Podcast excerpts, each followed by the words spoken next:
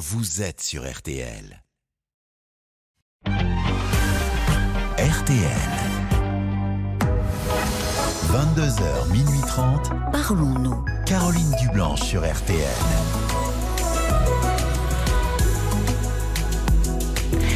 Bonsoir, Caroline Dublanche. Heureuse de vous retrouver pour Parlons-nous.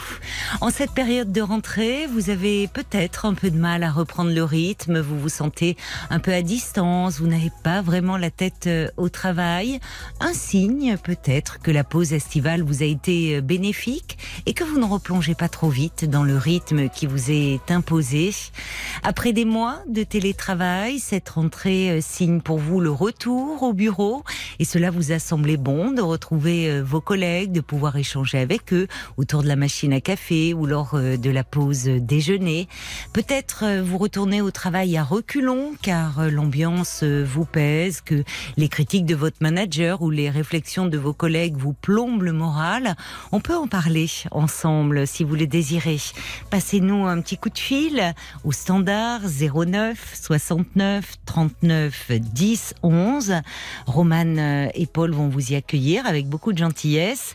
Et vous pouvez bien évidemment aborder euh, beaucoup d'autres sujets puisque c'est vous et vous seul qui composez euh, le programme de l'émission entre 22h et minuit et demi tous vos appels sont les bienvenus au standard de Parlons-nous 09 69 39 10 11. Marc Bisset euh, à la réalisation me fait signe que tout est en place pour que l'on puisse euh, se parler. Et alors que ce week-end encore on a beaucoup parlé euh, de la reine et de la monarchie britannique, toi Marc tu avais les yeux rivés sur une autre actualité dans ta région. Eh bien oui, bonsoir à tous. Euh, ben, euh, je suis biterrois. Euh, Valras-Plage, c'est à 10 km. Oui. Et, sur cette plage, depuis le mois de juillet, une tortue kawan a pondu. Oui, une grosse tortue. alors c'est quoi Je vois pas. Oui. C'est une tortue, euh, une belle tortue enfin, marine. Une belle tortue marine, oui. Elle a pondu. Euh, elle devait être joueuse euh, au pied du casino de Valras Plage. Non, c'est incroyable. C'est incroyable. Oui. Donc avec au pied du casino. Pratiquement, ouais, à 10 mètres près, elle, elle avait le jackpot. et, et voilà. Donc pendant deux mois, ça a été surveillé jour et nuit. Oui, et ce week-end, les 95 petits bébés 95 bébés ont pris la mer, sont nés. Donc euh, voilà, c'est Oh, super. c'est chouette, Mhm. c'est chouette. Donc, euh, oui, il y avait, tu me disais là au retour de vacances qu'il y avait des cordons de sécurité Exactement. mis en place, des Ah, oui. bénévoles qui se relayaient. Voilà, des associations pendant deux mois, jour et nuit, euh, surveillés pour pas que un chien en pleine nuit Bien dé- sûr, déterre les œufs. ouais. Puis ils, fait, ils ont fait un petit couloir, un petit corridor pour que dès l'éclosion, bah, ils puissent pas aller tout oui, droit. oui. Et voilà, tout a été surveillé. Et puis ils ont vérifié qu'il ne reste plus du tout d'œufs. Et ben voilà. Il y a eu que deux, deux œufs morts-nés, euh, sinon 95. D'accord. 95 petites tortues qui Ouais. ont rejoint euh, la mer. Kawan. On leur souhaite euh, bah, une belle vie. Il y a- on n'a pas pu euh, leur mettre des petits. euh, Ah, c'est trop petit pour qu'on puisse euh, les, les suivre, Je crois pas, j'imagine. crois pas. Mais Bon. toutes les associations sont très heureuses. Et alors, Ah oui. normalement, dans 20 ans, euh, bah, les femelles devraient pondre au même endroit. Au pied du casino. Au pied à du casino. voilà, c'est ça. Eh ben, merci euh, pour euh, cette info, ça fait plaisir. Et nous allons accueillir euh, tout de suite euh, Christophe euh, qui est avec nous. Bonsoir Christophe. Bonsoir Caroline, Bonsoir et bienvenue. merci. Euh, bon, je voulais vous dire que vous étiez euh, très très euh, très très bien. Enfin, j'adore votre émission. Ah bah c'est gentil. Oui, oui, oui. Et puis que si toutes les femmes étaient comme vous, toutes les tous les hommes seraient heureux. voilà. Ah bah ça, vous ne connaissez pas dans l'intimité, mon cher Ah, je Christophe. sais, pas, mais vous voulez- Donc ça, vous voyez, vous n'avez qu'une version. peut-être, c'est vrai. Mais en tous les cas, vous êtes euh, non, mais vous êtes euh, très très humaine en tout cas, voilà. Ah bah, c'est très euh, gentil. c'est une qualité qui est ouais, ouais. C'est gentil, Euh, merci beaucoup. Mais alors, mais vous, vous, vous êtes heureux depuis quelque temps? Parce que je vois sur votre Alors, petite fiche que vous oui, avez fait une rencontre. Alors heureux, oui et non. Voilà. Enfin, Bon, c'est-à-dire c'est un peu complexe. qu'est-ce qui se passe? fait, euh, je- ben, en fait, c'est-à-dire que j'ai fait une rencontre. Alors, Oui. enfin, une rencontre. Alors, c'est atypique. Hein. Je vais vous dire, euh, en fait, on habite, j'habite dans une, résidence, dans une résidence Oui. Et, et depuis quelques mois, on va dire, j'ai fait euh, donc euh, j'ai aperçu une femme qui était euh, sur, sur- qui était euh, seule sur, sur un parking, enfin, qui était euh, qui habite, qui, enfin, qui a sa voiture sur un parking. Oui. Et je, je l'avais aperçue euh, de temps en temps, seule, et euh, bon, enfin, et, et- et elle me plaisait. Et du coup, je me suis lancé, je me suis, je me suis dit, ben pourquoi pas, qu'est-ce que je fais? Bon, pour l'aborder, comment on fait? Oui. Et je me suis dit, euh, eh ben, je vais lui écrire un mot. Je l'ai mis sur le pare-brise, Ah oui? comme quoi, oui, oui, non, c'est, oui.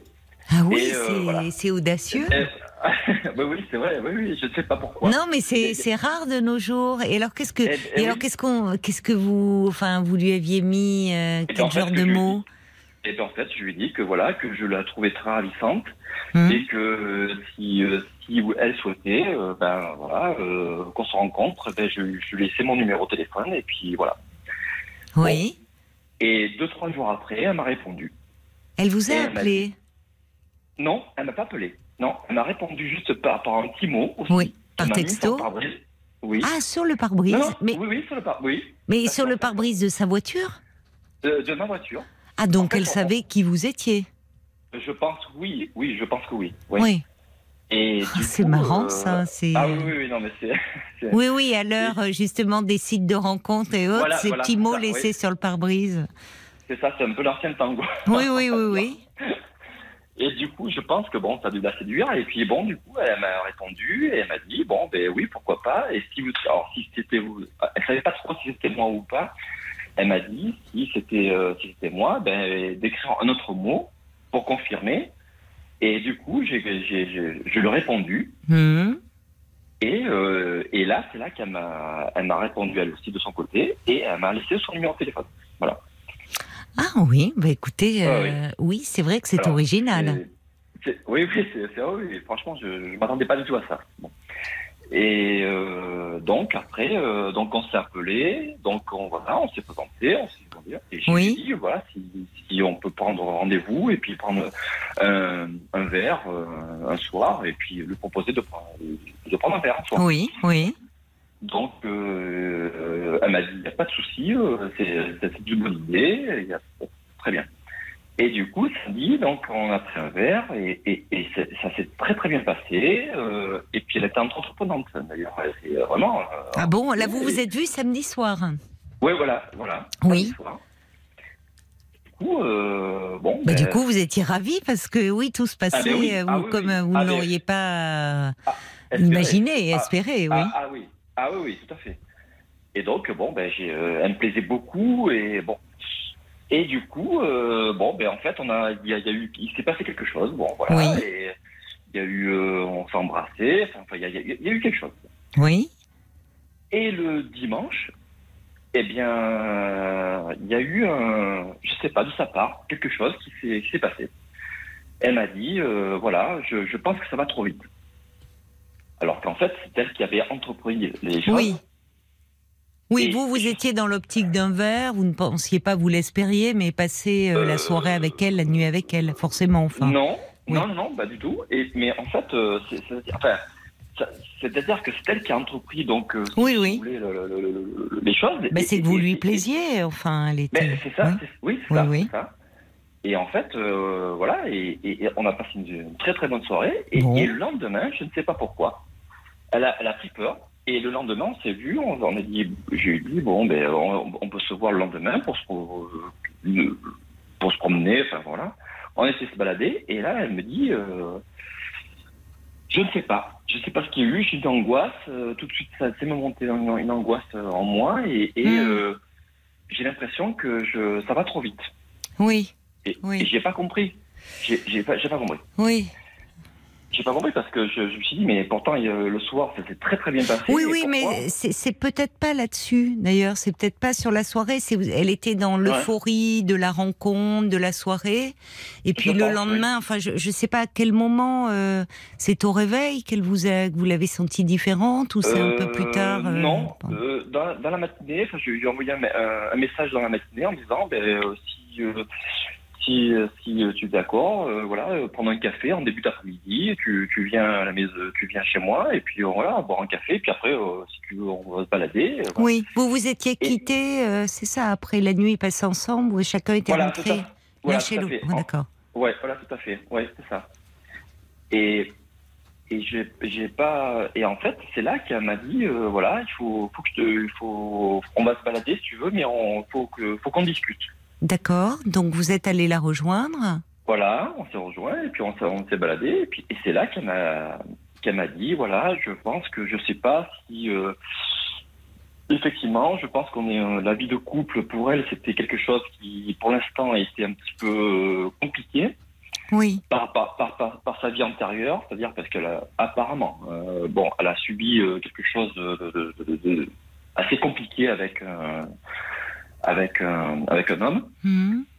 Et donc du coup, elle m'a dit voilà, je je veux pas je veux pas refaire la même chose, enfin je veux pas Oui. retirer le, Oui, la même oui. chose. Et à 50 Oui, c'est pas lié à vous, mais mais vous Voilà, avez mais la vie de couple c'est prématuré. Enfin, c'est c'est parce que vous lui demandez pour le moment. Je, je pense, alors c'est vrai que, bon, je, je reconnais que j'étais un petit peu emballé, parce que ça elle me plaît tellement, elle, Oui. me plaît beaucoup. Et c'est vrai que je me suis je, je m'emballe, bon, voilà, je suis. Oui, je- d'accord. Je, pense que j'ai un coup de cœur, voilà, j'ai un coup Oui. de cœur, un gros coup de cœur. Ça faisait combien de temps que vous l'aviez remarqué euh, sur le parking? Ben, ça fait quelques mois, on va dire, euh, Ah oui. on va dire 3-4 mois, oui. Oui. Et elle me dit, le problème c'est que entre moi et, et, et elle, en fait, il y a un décalage. Elle me dit, toi, tu m'as remarqué depuis quelques mois, Oui. et en fait, euh, euh, moi, c'est depuis euh, depuis samedi soir que vraiment je te connais. Et oui, c'est juste. Oui, juste. alors je reconnais. Mais sauf que moi, je, je, je l'ai remarqué peut-être, euh, peut-être, on va dire, sur l'aspect extérieur, physiquement, mais, mais intérieurement, je la connaissais pas non plus. Non, et même pas encore. Enfin, malgré cette Enfin- intimité que vous avez partagée, il faut du temps un peu pour se connaître. Oui, tout à fait. tout à fait, Mais, fait. mais c'était inespéré pour vous, cette femme que vous trouviez Ah, ah très belle. Ah, ah et là, vous vous oui, retrouvez dans ses bras, dans son lit. Évidemment, c'est compréhensible que vous, vous soyez emballé. En fait, on était, non, enfin, enfin, on, on, on, non, on a- on a même pas, enfin, c'était juste, euh, on a passé une soirée vraiment ensemble, mais on n'a pas été jusqu'au. Ah oui, vous hein. d'accord, Oui, d'accord. vous vous êtes embrassés, euh, Voilà, enfin bon, voilà. c'est déjà une il y a- intimité. Oui, oui, tout à fait. Voilà, voilà, Oui. voilà, ouais. Et du coup, euh, ben moi, je, je, je, je, ben, je me suis dit bon, ben ça y est, euh, je, me suis peut-être un petit peu emballé. Oui, dans, dans, vous voulez dire par rapport, alors dans votre tête, et j'imagine, mais par rapport à elle, vous pensez dans vos mots peut-être, euh, enfin dans ce que vous lui avez dit, dans, je sais pas, vous avez parlé d'avenir, de relations de couple, je ne sais pas. Euh, oui. euh, Ben moi, j'ai dit que voilà, je voulais être. Enfin voilà, je dis qu'à l'âge que j'ai, maintenant, je, je, je veux être quelque chose de sérieux. Vous je- avez je quel vais pas, âge euh, 51 ans. 51 ans Bah, et, et ouais, elle euh, à peu près pareil? Et, oui, 51. Oui. 50. Alors 50. D'accord. Ouais. Oui, donc vous lui Donc, avez euh, dit que vous vouliez quelque chose de sérieux. Oui, voilà. Moi, je voulais Oui. pas quelque chose de voilà. de- voilà. Et comme elle, elle me plaît beaucoup, et, et puis je je sais pas pourquoi, elle voilà, je, je, je sens qu'il y a, il- je sais pas, il y a quelque chose. Mais elle vous plaît voilà. beaucoup, c'est ça le Voilà. problème. Alors C'est- à la fois ça. bien et du coup ça. Pour vous, euh, pour vous, vous allez vite. C'est peut-être, mais c'est Oui, bien que ça, vous, en ça. en parlant, vous réalisiez que peut-être vous vous êtes emballé et que euh, Ouais. il y, a, y a un décalage entre vous, parce que vous, ça Ouais, fait ça. des mois finalement Voilà. que vous, enfin, vous la regardez, vous la trouvez jolie, puis à un Oui, moment oui, vous vous lancez. Et, Mm. puis, et puis là, euh, le- ça mord quoi. Enfin, vous vous pensiez pas à eh ce point-là. Eh, Ah oui, ah oui, non, c'est sûr, ça c'est sûr. Je- Alors qu'elle, elle, elle, euh, c'est, elle est dans le dans un jeu de séduction. euh, Ouais, elle, ouais, laisse un petit mot. vous- Elle vous rencontre et vous passez une soirée très agréable et vous lui plaisez. Sinon, elle ne vous aurait pas embrassé. oui, oui, oui, tout à vous fait. voyez, il y a des choses fait, très positives. Mais Ah de là à, à se projeter dans quelque chose de sérieux, c'est Mm. très prématuré. Eh C'est peut-être là-dessus qu'il faut euh, d'ailleurs euh, lui dire. Je comprends, c'est Oui. vrai que je me suis un peu emballée. Vous pouvez dire. euh, Mm, mm, mm, mm. et, euh, et je comprends que ça ait Ouais. pu un peu te refroidir ou te faire un. Enfin, je comprends un peu ta réserve parce que je me suis emballée et qu'au fond, euh, ben, on a passé une soirée euh, très agréable. euh, je me sens bien avec toi et j'aimerais te revoir. Juste, voilà. Ouais. J'aimerais qu'on se revoie. Ouais, tout à fait. C'est ce que je lui avais dit euh, le, le lendemain. Donc, du coup, Voilà. je lui ai dit, bah, écoutez, oui, quoi, je, je vais calmer mes ardeurs. Effectivement, c'est vrai. Je suis peut-être, peut-être un peu emballé. Je, Oui, mais ça arrive. elle doit ressentir. Bon, c'est vrai que voilà. Et, et du coup, euh, et, mais, mais, mais euh, hier, en fait, j'avais l'impression que, enfin, elle me dit, c'est pas que j'ai envie de, j'ai envie de, d'avoir une rupture avec toi, mais laisse-moi du temps. Bon, J'ai dit, ok, il n'y a pas de souci, euh, je comprends. oui. Et, euh, et ce qui était bizarre, c'est qu'en fait, on s'est quitté, donc euh, voilà, elle avait récupéré, récupéré donc son, son fils et sa- la copine de son fils, donc justement à la gare. Mhm. Et puis bon, je pensais que bon, elle m'a dit bon ben on, on s'écrit, enfin on s'envoie des messages, il n'y a pas de souci. Bon, ok. Et à, et à 19 7h30 du soir, elle m'appelle en disant est-ce que tu voilà euh, bon je je euh, est-ce que tu voudrais manger avec nous? Ah, hier soir. Et là je- oui oui c'était alors là j'ai Oui, vous vous saviez plus sur quel pied danser, c'est Et voilà, déstabilisant. en- en fait, ouais, Oui. ouais, voilà, c'est ça en fait. Oui. C'est ça. Et, et là, je, je me dis, mais euh, je comprends. Enfin là, c'est. c'est- c'est- Oui, c'est vous compreniez pas. Et, oui, parce que je me dis, mais pourquoi? Alors, je me pose la question. Je me dis, est-ce que vraiment, euh, est-ce qu'elle veut pas, euh, elle veut voir peut-être que ce que son fils, euh, voir ce que je, est-ce qu'elle pense de peut-être de, de moi, peut-être, hein, je sais pas, parce que comme elle est fusionnelle avec son fils, apparemment, assez fusionnelle. Et peut-être, j'ai dit, peut-être, peut-être un test, comme je dis. Oui, je pas, donc je ça vous pas. a mis un peu de la pression. Vous y êtes allé Euh, ou pas Oui, je suis, oui, je Vous suis y êtes allé Ouais, je suis Oui. allé, je suis allé. Et bon, ça s'est bien passé, euh, apparemment, tout. Et euh, du coup, on s'est quitté. Et quand on s'est quitté, bon, ben, on a rencontré le couloir et puis on, on s'est embrassé. D'accord, Donc, pas devant coup- le fils. Non, non, non, pas Non, oui, non. voilà. Mais vous Pas- vous êtes dans- embrassé à nouveau. Voilà, voilà, c'est ça. Vous lui fait. plaisez Mais je, je- pense que oui. Ah oui, oui, sinon, vous lui euh, plaisez. Non, non, mais sinon, incontestablement, vous lui plaisez. Parce que sinon, d'ailleurs, elle ne vous aurait. Et puis, et puis, si elle ne, bah déjà, elle ne vous aurait pas embrassé.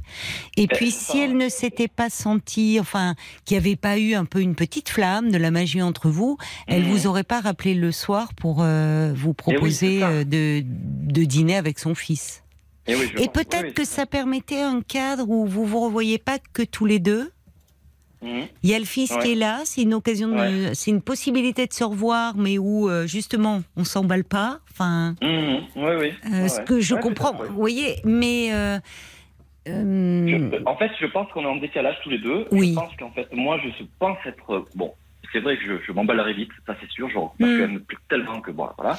Et je pense qu'elle, en fait, elle, elle, elle me freine. Elle me freine. bon, bah écoutez, Et- euh, c'est vous allez vous Mais- adapter. Vous voyez, c'est il faut Ben, trouver.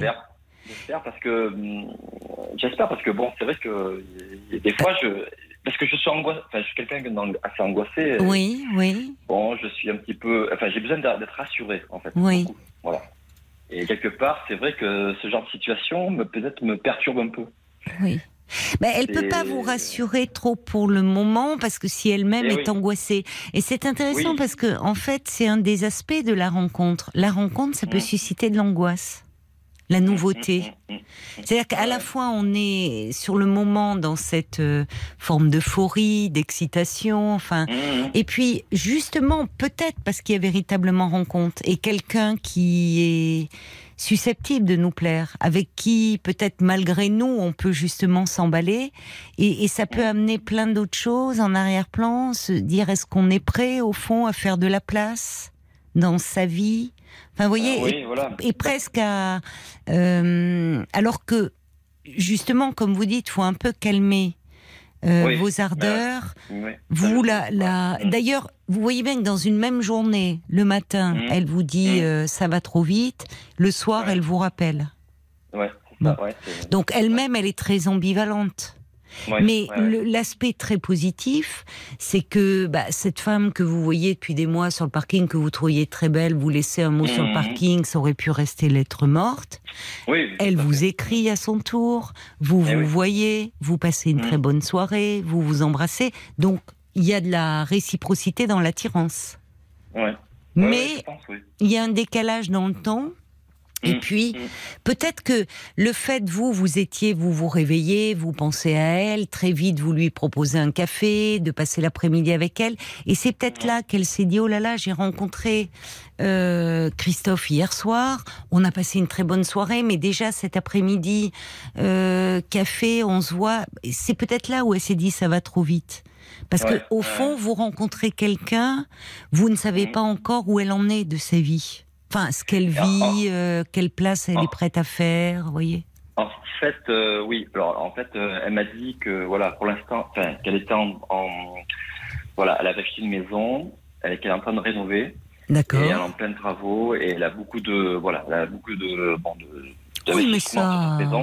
et ça lui prend beaucoup de temps. Oui. et que et, et, et du coup je pense que voilà quoi enfin, je pense qu'elle va pas avoir la fin quand je, sais pas comment je pourrais dire mais enfin, est-ce que ça lui prend beaucoup de temps quoi, voilà Oui, mais que- c'était une façon peut-être de, vous voyez, de justement essayer de prendre un peu de distance, pas parce Mhm. qu'elle n'est pas, elle vous le dit d'ailleurs, elle, elle vous dit, Mhm. je veux, c'est pas, je, je veux pas, je te parle pas de dire on va pas se revoir, mais que Mhm. elle a, euh, vous, on rentre pas comme ça dans la vie de l'autre. Enfin, même si on Oui, a très envie, euh, sûr. euh, elle a. C'est une façon de mettre un peu de distance, mais c'est pas parce qu'elle rénove une maison qu'elle n'est pas disponible pour vivre une histoire d'amour. Simplement, peut-être pas. euh, comment dire euh, Dès le lendemain ou le surlendemain, c'est-à-dire que maintenant il faudrait presque vous voir tous les jours ou tous les deux jours. Vous Eh voyez oui, c'est ça. C'est Oui, là où il faut laisser passer, à mon avis, un peu de temps. Euh, Mhm. ça peut être un petit message, mais c'est-à-dire ne, ne pas euh, euh, donner à l'autre le sentiment d'être envahi. Mais oui, c'est ça, ouais. Parce- je, mais ça, je, oui, je, je comprends ce que vous, oui, je comprends ce que vous dites. Oui, non, mais c'est sûr. C'est qu'en fait, moi, je. Quand oui, on s'emballe, on a tendance à faire ça et on s'en Ouais, rend pas vrai. compte. C'est vrai. Eh oui, c'est vrai. Ouais, non, mais je, je reconnais. hein. Il a quel que- âge son fils d'ailleurs? Alors, son fils, il a 24 ans. D'accord, il vit plus avec elle ou il vit Mmh, avec Alors, Si. non, non, il- enfin, euh, c'est- c'est-à-dire que je il fait des études sur euh, au Portugal là-bas, en- en tant que kiné, avec une copine. Il a une, une copine, et donc euh, du coup, bon, elle vit pas constamment, mais mais elle est très fusionnelle par contre. Mmh. Voilà. Elle vous l'a dit voit, Oui, oui, oui, Oui. je l'ai vu hier soir. Donc voilà. c'est pas rien de vous faire rencontrer son fils. Mais ça- c'est ce que je me dis Oui, ouais. oui, oui. Et je comprends que vous vous êtes dit oh là là, je vais passer. c'est vraiment Oui, un le- test. le- le- ouais, c'est ça. Oui, oui, oui. Vous étiez dans vos petits oui. souliers, mais bon, vous voyez, elle vous embrasse après. Donc, c'est que ce qu'il faut privilégier en fait, c'est proposer des moments, mais qui doivent être des moments euh, un peu ludiques, comme cette histoire de, de mots laissés sur un pare-brise. C'est Mhm. de la fantaisie, de la surprise, et au fond, là, elle se dit pas, oh là là, euh, elle, elle est, elle est joueuse un peu. C'est-à-dire qu'elle est prête à Oui. laisser rentrer de l'imprévu dans sa vie. Sinon, elle ne répondrait pas aux mots euh, d'un inconnu pense, laissé oui. sur un pare-brise. Et oui, c'est ça. Oui, Donc oui. c'est que, vous voyez, il y a une part d'elle qui est prête à laisser dire pourquoi pas, de Mhm. l'imprévu, une Mhm. surprise, et au final, ça a été une très belle soirée. Maintenant, de là à, euh, si vous voulez, cette rencontre un peu magique, et de Mhm. tout de suite dire, je, je veux du sérieux, ça, ça peut faire un peu peur. Parce que il est, même si c'est votre intention et c'est louable, mais mm. euh, ça peut faire un peu peur parce qu'au fond, pour, il faut vous donner du temps. Eh oui, mais je sais. Et oui, mais en fait, c'est parce que, hum, ah, enfin, parce que là, je me fais, enfin, je sais pas comment dire, c'est que j'angoisse avec là, parce que là, je me fais angoisser. Pourquoi vous dis, avez, euh, pourquoi vous vous dites vous avez besoin d'être rassuré? Qu'est-ce qui se passe? C'est par rapport à une Euh, histoire passée? Vous manquez de confiance en vous? Qu'est-ce oui, qui se je, passe? je manque, oui, je manque beaucoup de confiance en moi, c'est sûr. Hum, hum. Et euh, j'ai besoin de d'être rassuré en en amour. Enfin, voilà. Oui. J'ai besoin de, voilà. Et qu'est-ce qui si pourrait, j'ai- qu'est-ce qui vous rassure? C'est que le fait que Euh. la, la femme vous parle de sentiments, vous fasse part de sentiments pour que, enfin, que ce soit un amour sincère et honnête, voilà. Que ce soit vraiment, euh, voilà. Et oui, mais que je- Christophe, Christophe, vous voyez, pour le moment, euh, elle, euh, même Mm. si elle est, c'est quelqu'un de sincère et d'honnête, justement parce qu'elle est honnête, elle peut pas encore dire. Et, et même Mm. Oui, vous, si vous y réfléchissez un peu bien, Enfin, vous, vous la trouvez très belle, très jolie, elle vous attire euh, de Mmh. façon irrésistible, mais Ah oui. vous ne savez pas qui elle est au fond dans sa personnalité et si elle Oui, vous bien sûr, convient. bien sûr, bien sûr. Pour qu'un amour euh, puisse naître et, se développer, justement, euh, il faut prendre le temps de se connaître. Ouais, ça, je, suis, je suis tout à fait d'accord, c'est vrai. Mais c'est vrai que, en fait, c'était le, parce que c'était, euh, bon, c'est l'aspect physique, c'est sûr que, bon, voilà, elle m'a, elle m'attire Oui, elle vraiment. vous plaît, elle vous impressionne Voilà. même un peu. J'ai Oui, l'impression. tout à fait. Oui, oui, Oui. oui, oui. Vous vous demandez au fond comment comment je me retrouve avec une femme comme ça, quoi. Qu'est-ce qui, m'a- Voilà. qu'est-ce qui me tombe dessus Oui. ah, Ben, vous voyez. Ah, Eh ben, vous voyez, c'est que justement mais- ça, ça doit vous rebooster. Oui, vous lui avez plu. mais- Ben oui, ça, oui, c'est vrai. Ben mais oui. D'autre côté, j'ai peur qu'elle m'échappe, quoi. Vous voyez Ah mais ça n'a pas que commencé. Enfin, ça, ça a pas commencé. Euh, Oui, c'est, ça, Oui, ça a oui. commencé. C'est important oui. un premier baiser, ça scelle quelque chose. sûr. Mais je- vous êtes, vous êtes au tout début. L'histoire, elle ne demande qu'à s'écrire. Et, oui, le, euh, le risque, c'est qu'elle vous échappe si vous voulez aller plus vite que la musique. Eh oui, eh oui, je Et que Ouais. justement, là, vous vous laissez envahir par vos doutes. Et un peu, Ouais. c'est elle est trop belle pour moi, quoi. Ouais, oui, c'est ça. Ouais, ouais, Bon. ouais, c'est ça. Eh oui. Eh Or, euh, vous auriez pu vous prendre un râteau phénoménal, ou alors, elle, déjà, elle Ah aurait oui. pu ne jamais répondre à votre mot. Ah, elle aurait pu y répondre, et puis la soirée vous dire bon bah voilà, on se quitte comme ça, on se revoit pas. Hum, Elle Ouais. vous embrasse. Le lendemain, elle vous fait vous rencontrez son fils. Donc en fait, vous avez toutes les raisons de vous réjouir, Christophe. Franchement. Oui. Oui, et d'autre côté, euh, oui, mais avant de rencontrer, donc, euh, enfin, avant de faire la, de passer la soirée, quand même, c'était, un petit peu bizarre parce que euh, dans l'après-midi, quand on s'est, bah, on s'est promené, et puis c'est là qu'elle m'a dit euh, des choses que, euh, comme si, en fait, elle m'a mis un frein. Qu'est-ce qu'elle vous a Oui. dit? Elle vous a parlé Elle de, dit- rela- de cette relation Oui, passée? de, de- ouais, voilà, tout à fait. Oui. Qu'elle avait vécu quelque chose de, voilà, et Oui. qu'elle voulait pas. euh, alors, alors, je me, en fait- je me suis, enfin, j'ai fait une synthèse un petit peu. Moi, je me suis dit pe- peut-être parce que est-ce qu'elle a peur de tomber peut-être amoureuse de moi et peut-être de s'investir dans une relation et que peut-être que Peut-être. elle aussi, elle aussi, de peut-être de trop de, de- d'espérer quelque chose et puis qu'en fait. euh, Peut-être, bah, ça que- peut être ça. voilà. oui. Alors du coup, euh, je, je- oui, je pense qu'en, je, je, je pense que ce soit ça et du coup, en fait, euh, c'est vrai qu'on, Mais Christophe, le problème, c'est que là, le risque, c'est que vous, vous commenciez à échafauder euh, plein de scénarios. ouais, Euh, et, et là encore, de, de, de, de faire l'histoire dans, dans votre tête au lieu de, de lui permettre de s'écrire dans la réalité. Moi, ce que j'entends, c'est que finalement, elle s'est sentie bien avec vous. Enfin, Mm, assez mm. à l'aise pour vous Ouais. parler Ouais, ouais. euh, comme ça, au fond, d'une histoire passée qu'il a un peu meurtrie. Ça veut dire Mhm. que euh, elle, euh, malgré ce, ce mot posé sur un pare-brise, elle aurait pu dire oh là là, qu'est-ce que c'est Bon, ça veut dire que quand Ah vous vous êtes promenés ensemble, le courant est bien passé, qu'elle s'est sentie en confiance. Donc elle vous parle un peu d'elle, de sa vie, elle se sentait bien. Et de là, attention, vous, de votre côté, évidemment, ça vous donne des éléments, mais attention de ne pas trop broder, parce que on, on est, vous n'êtes pas dans sa tête, et vous ne savez pas ce Oui, qu'elle oui.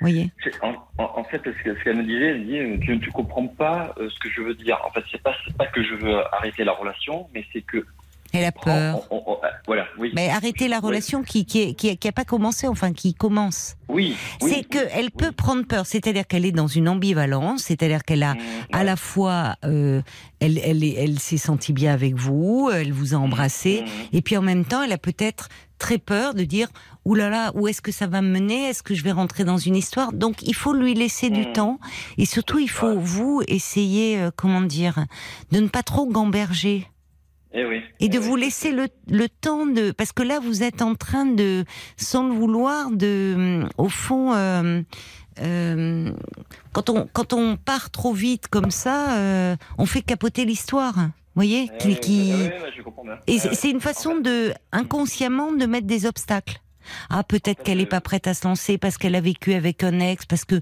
bon, c'est normal à 50 ans qu'elle ait euh, des histoires Oui, euh, passées sûr. avec des Oui. hommes et qu'elle ait pu être blessée. Vous voyez, vous aussi, vous avez eu des Eh histoires. oui, ah oui, Bon, ah. Ce qu'il faut plutôt voir en positif, c'est qu'elle s'est sentie en confiance avec vous pour en parler. Ouais.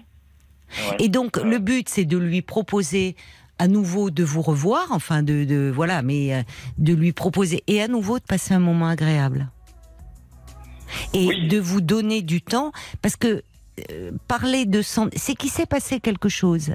Ce qui doit vous rassurer, c'est que il s'est passé quelque chose de son côté.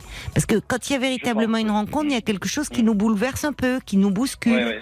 et qui peut nous angoisser. Vous-même, vous êtes angoissé. Parce que Oui, comme ah si vous sentiez qu'il y avait un enjeu.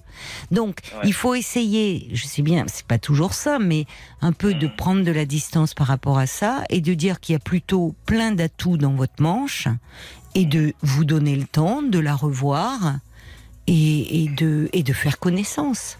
Et de voir aussi de votre côté, finalement, en la revoyant, si sa personnalité vous correspond, si, euh, Mhm. si, euh, voyez, parce qu'en en, en- en la Oui. découvrant, parce que là, vous vous fantasmez sur elle, sur une apparence, sur quelque chose qui vous plaît Oui. beaucoup, mais au fond, vous ne savez pas comment elle est dans une relation Oui. amoureuse, qui elle est, et peut-être que c'est vous qui à un moment direz, ben non, elle est très jolie certes, mais elle me convient Mhm. pas. Vous voyez, c'est Eh possible oui, aussi. oui. Eh Vous êtes deux dans l'histoire, et Oui, oui, tout à fait. Oui, c'est vrai que.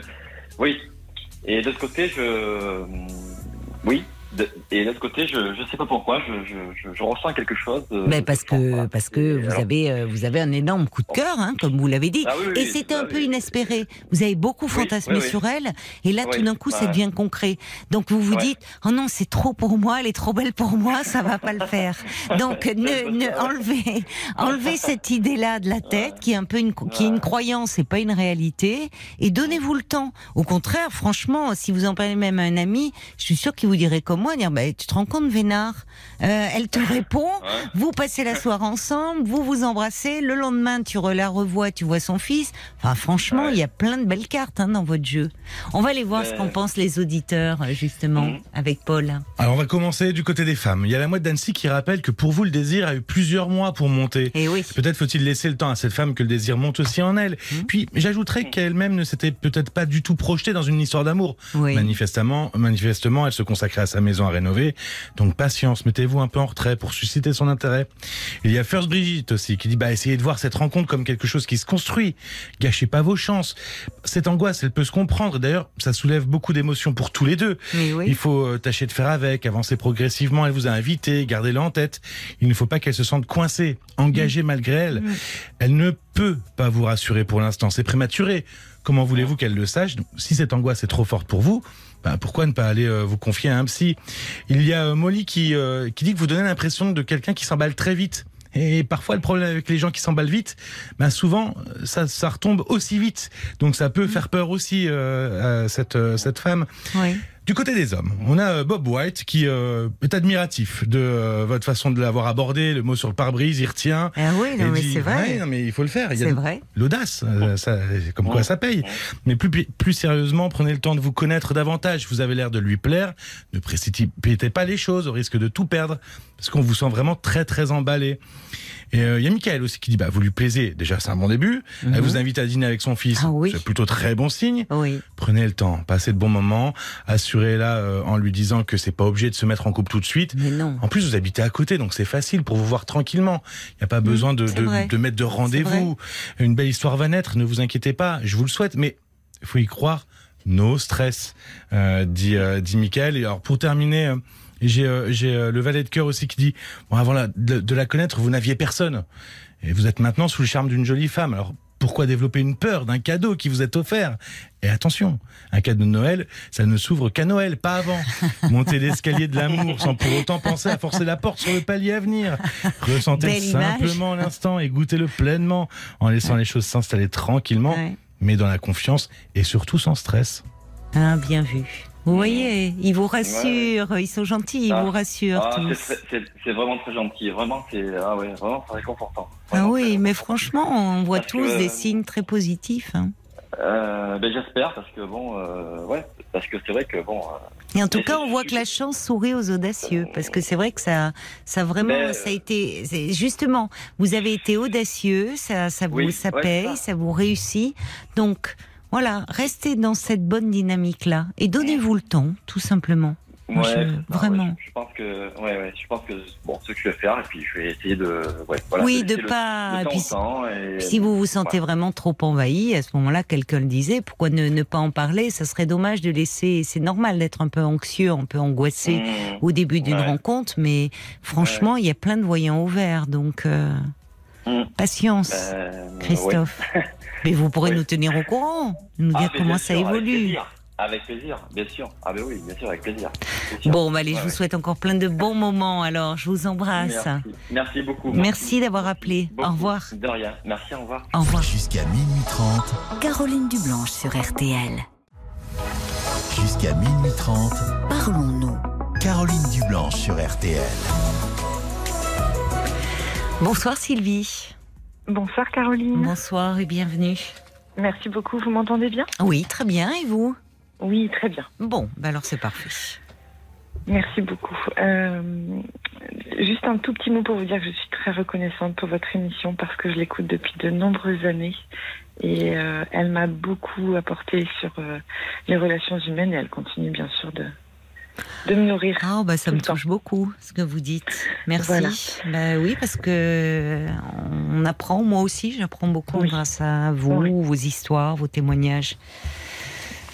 Alors je vous appelle euh, pour mon fils. Euh, Oui. J'ai j'ai 43 ans, j'ai un grand garçon qui va avoir 18 ans dans quelques jours. Oui. Et euh, samedi matin, il vient me voir et puis euh, il avait à nouveau, parce que c'était pas la première fois, il avait fait une fois en juillet. On a un sac de frappe dans le garage, il fait beaucoup de sport, on a quelques appareils et tout ça. Et euh, c'est la deuxième fois qu'il euh, qu'il boxait le sac de frappe sans ses gants. Ouh. Donc forcément, il s'est énormément abîmé euh, les phalanges, Ah les mains. Et euh, je lui demande pourquoi il fait ça. Il Oui. me dit, euh, il me dit bah, quand je sens que j'ai une angoisse qui arrive, euh, c'est le seul moyen que j'ai pour, euh, pour plus avoir mal. D'accord. Bon, Oui. donc je lui ai demandé comment se manifestaient ces angoisses. Il me dit ben, je tremble, je suis pas bien, je frappe et ça va mieux. Hmm. Donc en juillet, j'avais pas réussi à savoir le, le pourquoi. Hmm. On- il se confie beaucoup, hein, c'est un garçon, on est assez proches. Oui. Euh, oui. Il arrive à, à me dire un petit peu tout ce qui se passe dans sa vie. Hmm. un petit peu, je dis bien, parce qu'on ne sait jamais tout, mais euh, et euh, là, euh, il a fini par me dire pourquoi il avait fait ça samedi. Oui. Il a une relation à distance, on va dire amitié amoureuse. Enfin, Hmm. je pense que lui a plus de sentiments pour cette jeune fille. Alors, il faut savoir qu'elle a 15 ans. Oui. Et, euh, et donc, euh, c'est à distance parce que nous, on est dans le Grand Ouest et eux sont, enfin, elle est près des montagnes euh, vers la Suisse. Et, donc, comment il euh, a connu alors cette jeune fille? Alors en fait, la famille euh, de mon mari habite euh, là-bas, donc on était amenés souvent à aller. Et donc depuis deux ans, par l'intermédiaire de son cousin, euh, voilà, qui a joué un peu les entremetteurs, ils se sont rencontrés et voilà, donc il la connaît depuis depuis deux ans. Je sais qu'ils sont en contact quasiment tous les jours. Euh, il a fait une semaine de vacances avec la maman de cette jeune fille euh, au ski. Ah oui. Euh, oui, oui, oui. D'accord. Euh, donc voilà. Après, moi, je ne la connais pas beaucoup plus que ça. J'ai eu l'occasion d'échanger avec sa maman, bien sûr, pour euh, l'occasion de cette Oui, semaine. pour, la vac- pour les vacances, là, oui. Voilà. Mhm. Et, euh, et donc, il m'a confié que cette jeune fille allait très très mal, Ah qu'elle bon? qu'elle était addicte aux médicaments. Ah Alors, bon ce serait du paracétamol et puis un certain médicament pour les douleurs, notamment euh, des règles douloureuses. Qu'elle qu'elle en prenait tous les jours. Bon. Et euh, ensuite euh, que euh, elle était harcelée euh, par message, donc euh, je sais pas quel quel réseau social. Enfin, Oui. elle est elle est harcelée par des hommes qui lui demandent de, de lui envoyer des photos de nu parce qu'il pourrait sinon euh, l'embêter dans sa vie. Voilà. Bon bref, c'est assez flou. Oui. Et euh, Est-ce qu'elle aurait a- mis des. Parce que, oui, en général, c'est parce que les jeunes filles ont mis à un moment une photo nue et qu'ils mena... qu'elles peuvent être euh, menacées de les, le diffuser partout, y compris dans le collège. Ouais, peut-être. Bon, enfin, il y a quelque chose autour de photos, quoi. Bon. Voilà. Et puis, euh, il a fini vraiment en, en- pleurant, en me disant, et en plus, euh, elle me dit qu'elle a été violée. Oula, c'est beaucoup. Oui, ça fait beaucoup, comme vous dites. ouais. Mais, Euh, mais violée par qui? Alors là, il n'a pas su me, il a pas su me dire. C'est assez flou. Hein. C'est vrai que je, je l'ai, Oui. pas mal questionné Oui. et il n'a pas beaucoup de réponses. Et elle lui, et en fait, ces révélations, elle les lui a faites là récemment ou ils se sont vus pendant l'été, enfin. Non, apparemment, euh, elle, elle, euh, elle est sur ce registre-là depuis euh, au moins un an avec lui, avec mon fils.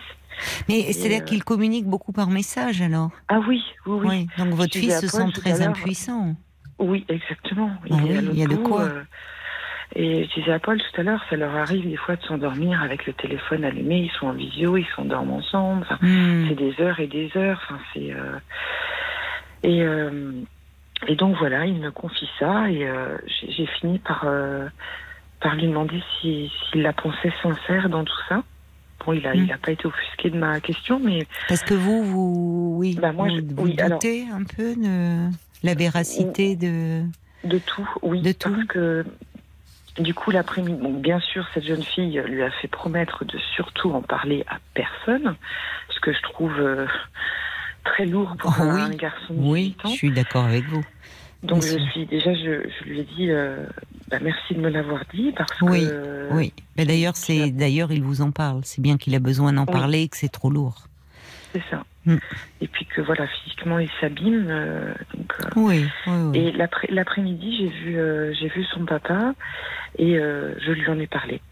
En ai Le parlé. père de votre fils? Oui, oui, oui. Oui, vous êtes séparés. Euh, le divorce euh, effectif dans 15 jours. Donc, Oula, euh, oui, d'accord. on est sur la fin de la procédure, mais on s'entend très très bien. C'est bien. C'est bien que vous lui en ayez parlé. Qu'est-ce qu'il en a dit, euh, Oui. son père? Alors, euh, bah, il était, euh, il était attristé comme moi de, Bah oui. ce qui arrive à, à notre fils. Oui. Euh, mais lui, bah, donc là cette année, c'est la première année où je ne partais pas avec eux euh, dans sa famille, puisque c'est de son côté. Mhm. Et euh, il me dit oui, enfin tu sais, lui il a eu des échos de cette jeune fille-là par Oui. Euh, son neveu, qui est le fameux cousin qui les avait présentés. Ah oui, d'accord. Oui. Et euh, ce, ce neveu lui a, lui a dit que bon, euh, elle se mettait beaucoup de monde à dos, etc. Parce que euh, elle, elle crée plein de soucis. Enfin voilà, dans les histoires d'ados. Alors elle- encore Mm. une fois, elle a 15 ans. Oui. Et donc, euh, c'était, enfin voilà, le, le cousin avait l'air de dire que il l'avait pas gardée comme amie parce que euh, elle mettait une mauvaise ambiance, elle, euh, elle créait des soucis, enfin, elle, essayait d'attirer. Oui, elle finalement, elle, euh, elle raconte peut-être, euh, oui, des, enfin, elle est, elle est Donc, perturbée, voilà. quoi. Donc, elle a des problèmes relationnels.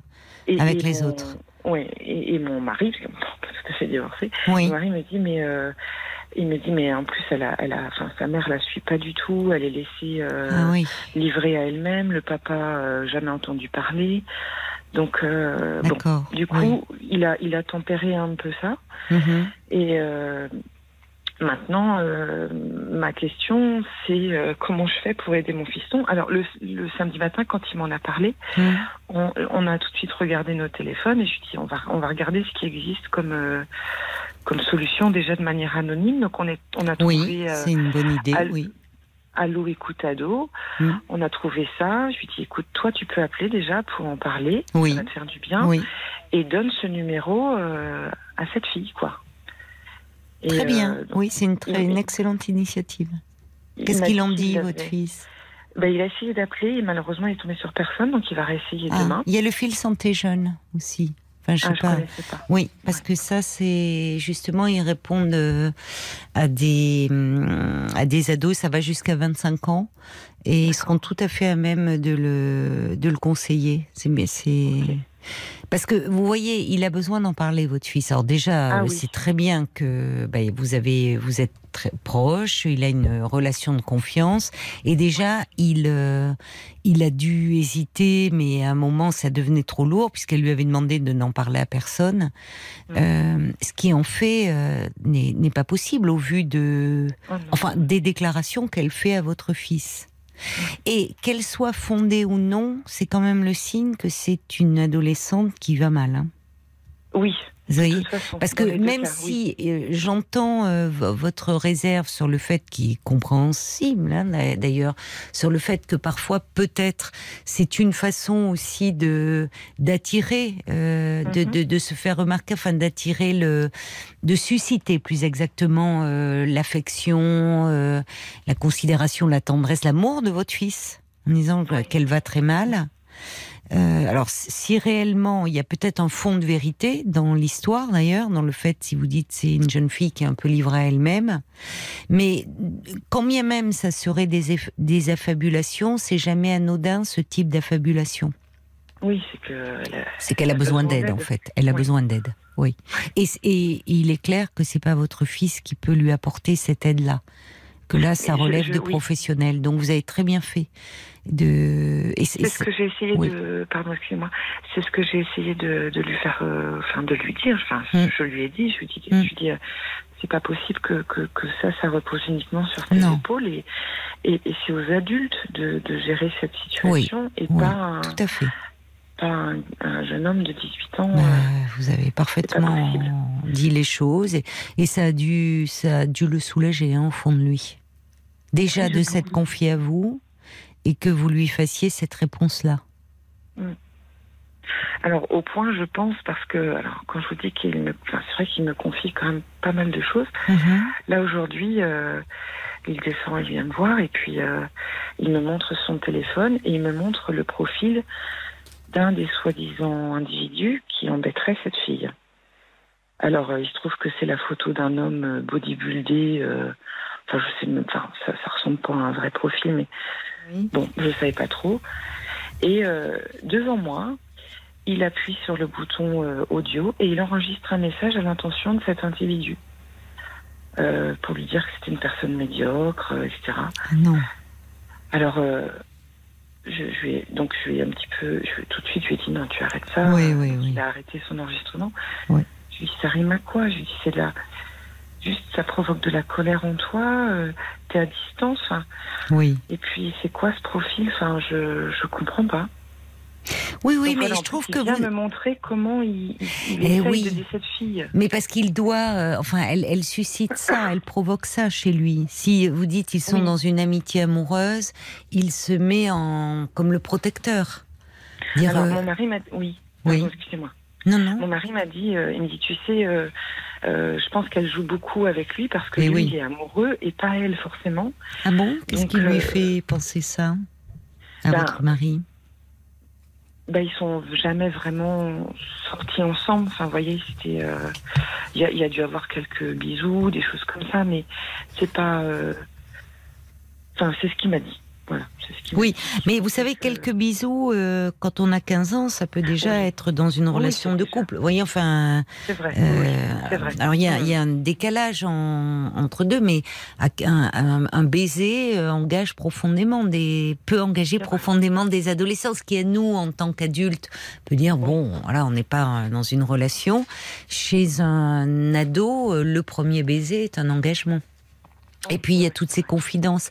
Mais je trouve que vous avez très bien réagi, hein, franchement, hein, Sylvie. Euh, je trouve même dans les mots que vous avez utilisés, vous avez fait preuve euh, d'écoute déjà et puis de tact. C'est-à-dire même en, en suggérant, mais avec finesse, vous voyez, sans le, sans, le braquer. Est-ce que au fond, laisser entendre tout ce qu'elle te raconte, au fond, est-ce que c'est fondé? Euh, vous, bon, vous avez émis cette idée-là et vous ne vous ne vous êtes pas enferré là-dedans. Vous avez écouté ce qu'il avait à vous dire. Et puis surtout, enfin, au vu euh, du fait que vous l'avez vu remonter, il vous dit qu'il était angoissé, que le seul moyen qu'il a à ce moment-là pour euh, pour se calmer, c'est de taper sur euh, son son sac de frappe, mais sans, sans les gants. Bon, bah, vous, lui, il se fait du souci pour cette jeune fille, mais vous, vous vous faites du souci pour lui. Oui. oui, Donc c'est aussi ce que vous lui, enfin, ce que vous lui avez fait entendre, que et en lui disant que c'est des problèmes bien trop complexes pour euh, pour un jeune homme et même pour un adulte isolément. Voyez, c'est- ça peut arriver sur des chats ou que des adolescents se confient et c'est un adulte qui répond. Mais en tant qu'adulte, on peut être débordé. Il faut, enfin là, il faut vraiment affaire des professionnels. Oui. Si vraiment les faits qu'elle évoque, harcèlement, menaces, ben, ça relève déjà là, il y a lieu de d'un dépôt de plainte et c'est certainement pas en allant intimider le prétendu euh, homme Oui. qui la menace. Cette histoire de viol, enfin, et, et lui, il est dans une position, euh, enfin, il est le réceptacle de tout ça et il ne peut rien faire. Donc euh, c'est pas étonnant qu'il soit angoissé. Mm. Donc euh, le fait d'avoir donné des coordonnées, des numéros de téléphone, c'est une c'est une excellente idée. Le, fil là- santé jeune, je vais c'est le 0800 235 et 236, c'est de 9h à 23h. Là, il aura quelqu'un et c'est aussi filsantéjeune.com, fil santé jeune avec un S à jeune.com. D'accord. Donc déjà, il peut lui lui transmettre, euh, lui dire et, et lui dire parce que elle doit le, enfin indirectement, c'est je te dis ça, donc fais quelque chose. Il doit se sentir lui en tant que garçon, petit ami ou proche. dire, Elle me dit ça et moi je fais rien. D'où le coup de fil donné là, à ce prétendu homme qui la menace. Mais euh, il faut lui dire, il, il peut dire à cette jeune fille, euh, moi je m'inquiète beaucoup pour toi. Il y a des choses qui, qui me dépassent, qui me débordent, ça m'angoisse. Et il y a des numéros où tu vas pouvoir vraiment trouver un soutien. Parce que ce que tu me dis est très grave et il n'est pas possible que tu restes toute seule Mhm. face à tout ça. Justement, vous pouvez même lui dire, enfin, si il se fait du souci pour elle, il faut pas qu'elle soit seule et il faut qu'elle en parle. Si c'est une jeune fille qui est, elle est scolarisée, Oui, oui, oui. Bon, elle peut, par exemple, l'addiction aux médicaments, paracétamol et autres. Alors, euh, il y a des infirmières au collège. Elle pourrait voir l'infirmière du collège. Oui, tout à fait, oui. Vous voyez, il peut et et aider. Il faut bien dire à votre fils que aider, c'est aussi passer le relais et que justement, s'il veut préserver une relation avec elle euh, de d'amis, de petite amie, eh ben, il faut pas qu'il endosse tous les rôles de, de conseillers, de, de psy, de parents, de. Vous voyez Mais on va, on, va, on va devoir marquer une pause. Le temps des infos, on se retrouve euh, juste après. Ne raccrochez pas, hein, Sylvie. Merci. 22h, minuit 30. Parlons-nous. Caroline Dublanche sur RTL.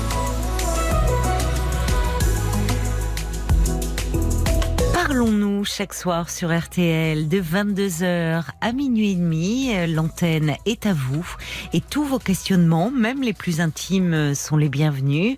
Je suis à votre écoute et j'attends vos appels au 09 69 39 10 11. C'est votre moment.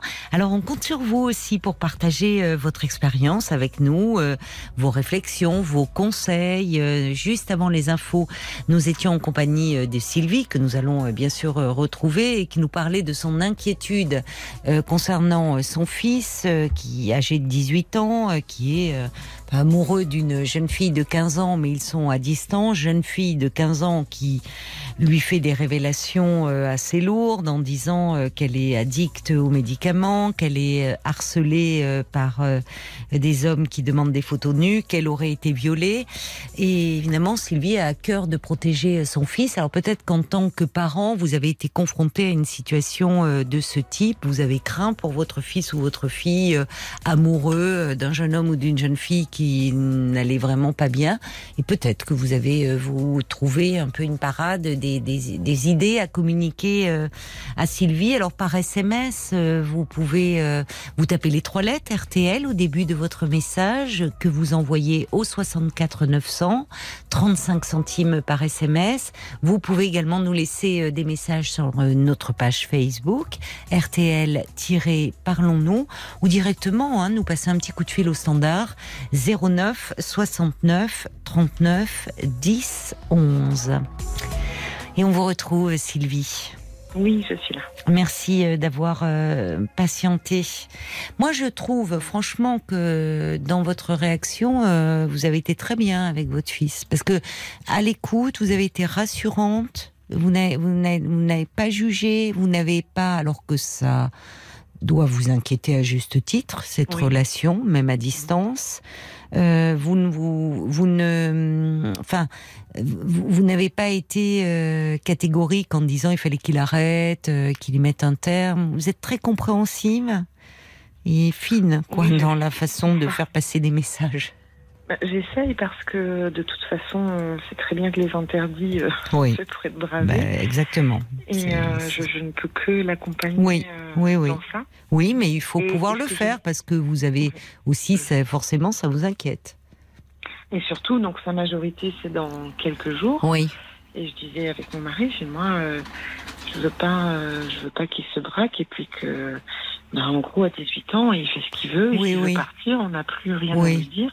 oui. Donc là, c'est vraiment pile euh, dans sa majorité en même temps. Donc forcément, euh, je veux qu'il sache que, que je suis de son côté et que je Oui, soutiens. mais il le sait, hein. sinon il ne vous aurait pas parlé comme il l'a fait.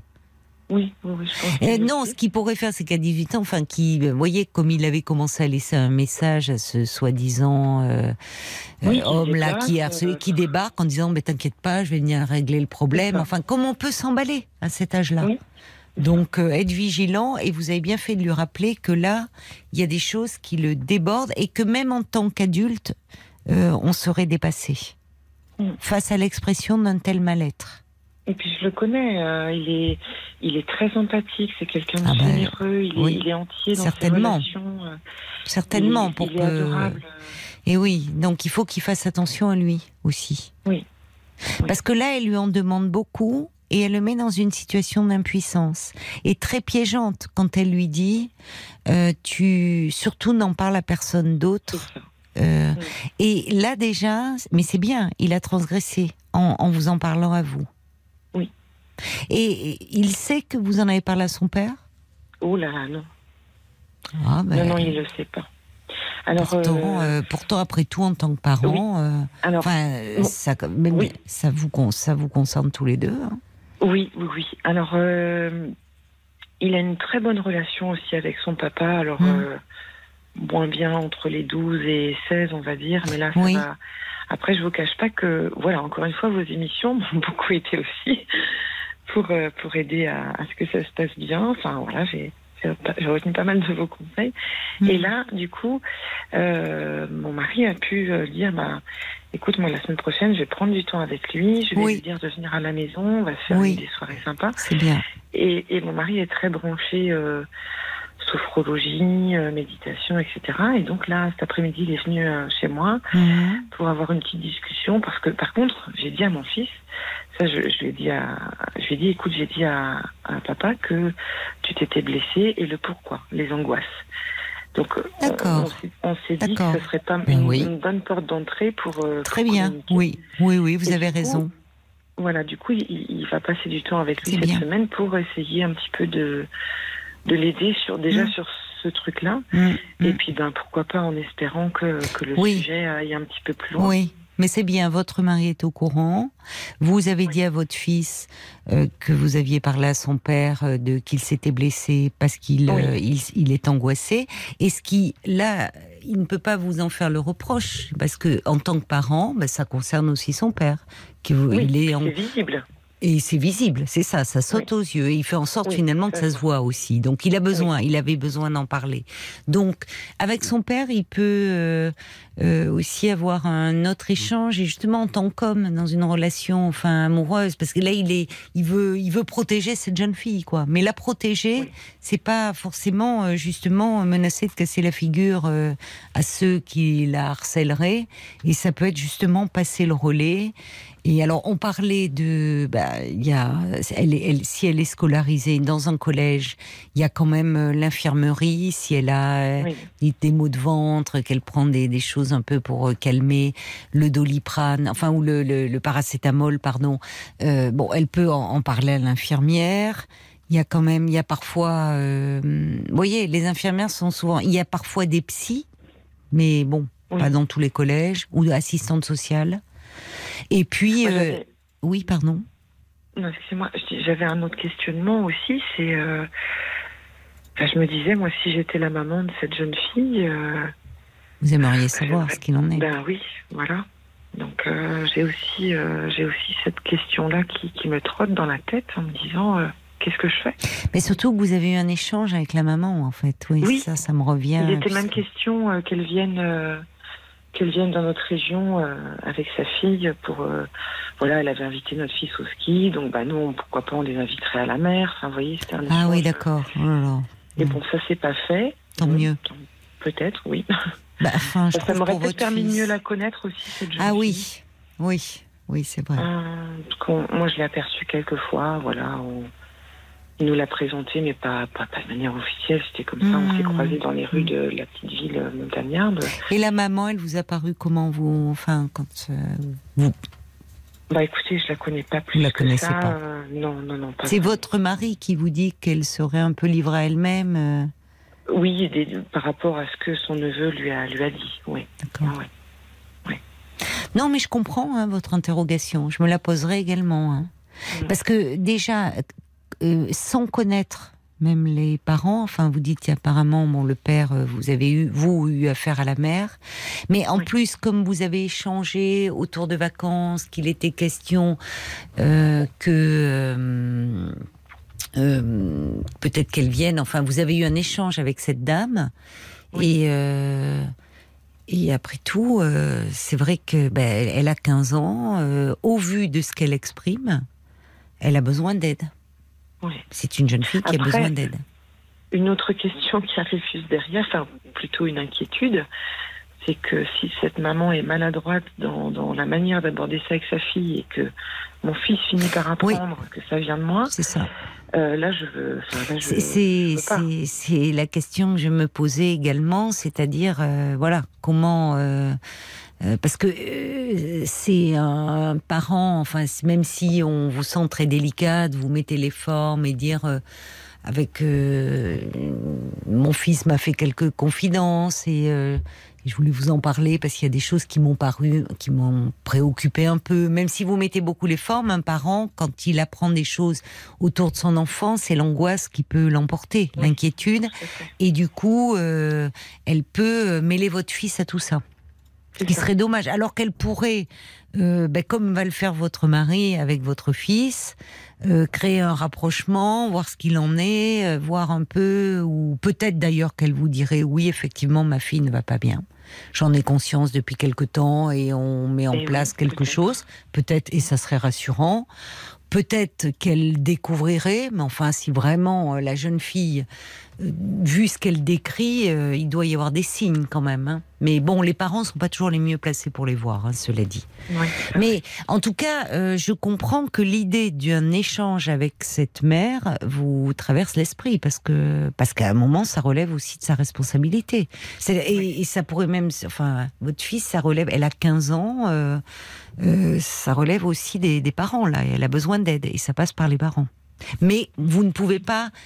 Vous ne savez pas comment elle réagirait et effectivement, Ah non, euh, bon. Pour le moment, pour le moment, vous en avez parlé à son père, il vous en a parlé à vous, vous donnez des numéros. Euh, je crains que les numéros, où elle va dire je les ai appelés, enfin, on ne sait pas, peut-être. Si, si vous voyez que malgré, c'est déjà des, des recours, vous pouvez parler de l'infirmière du collège qui peut lui dire écoute, prends rendez-vous avec l'infirmière du collège, appelle le fil santé jeune, l'association que vous avez nommée, mais on va vous donner aussi, il y a une autre adresse justement pour le cyberharcèlement. Si elle est harcelée, euh, voyez, euh, euh, via des, des, des, des réseaux.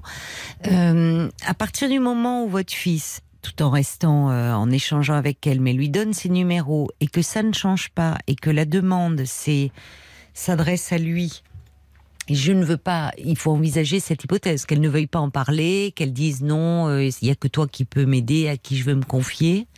Là, à ce moment-là, il serait, je pense que il serait bon que vous interveniez à nouveau en disant écoute, cette jeune fille te met dans une position infernale. euh, parce qu'elle va mal, mais elle te met dans une situation d'impuissance. Tu ne peux pas l'aider sur ce plan-là, parce que elle semble aller trop mal et elle a besoin d'aide et de soins. Et moi, en tant que mère, euh, si j'avais une fille comme ça ou un enfant comme ça, euh, j'aimerais être au courant.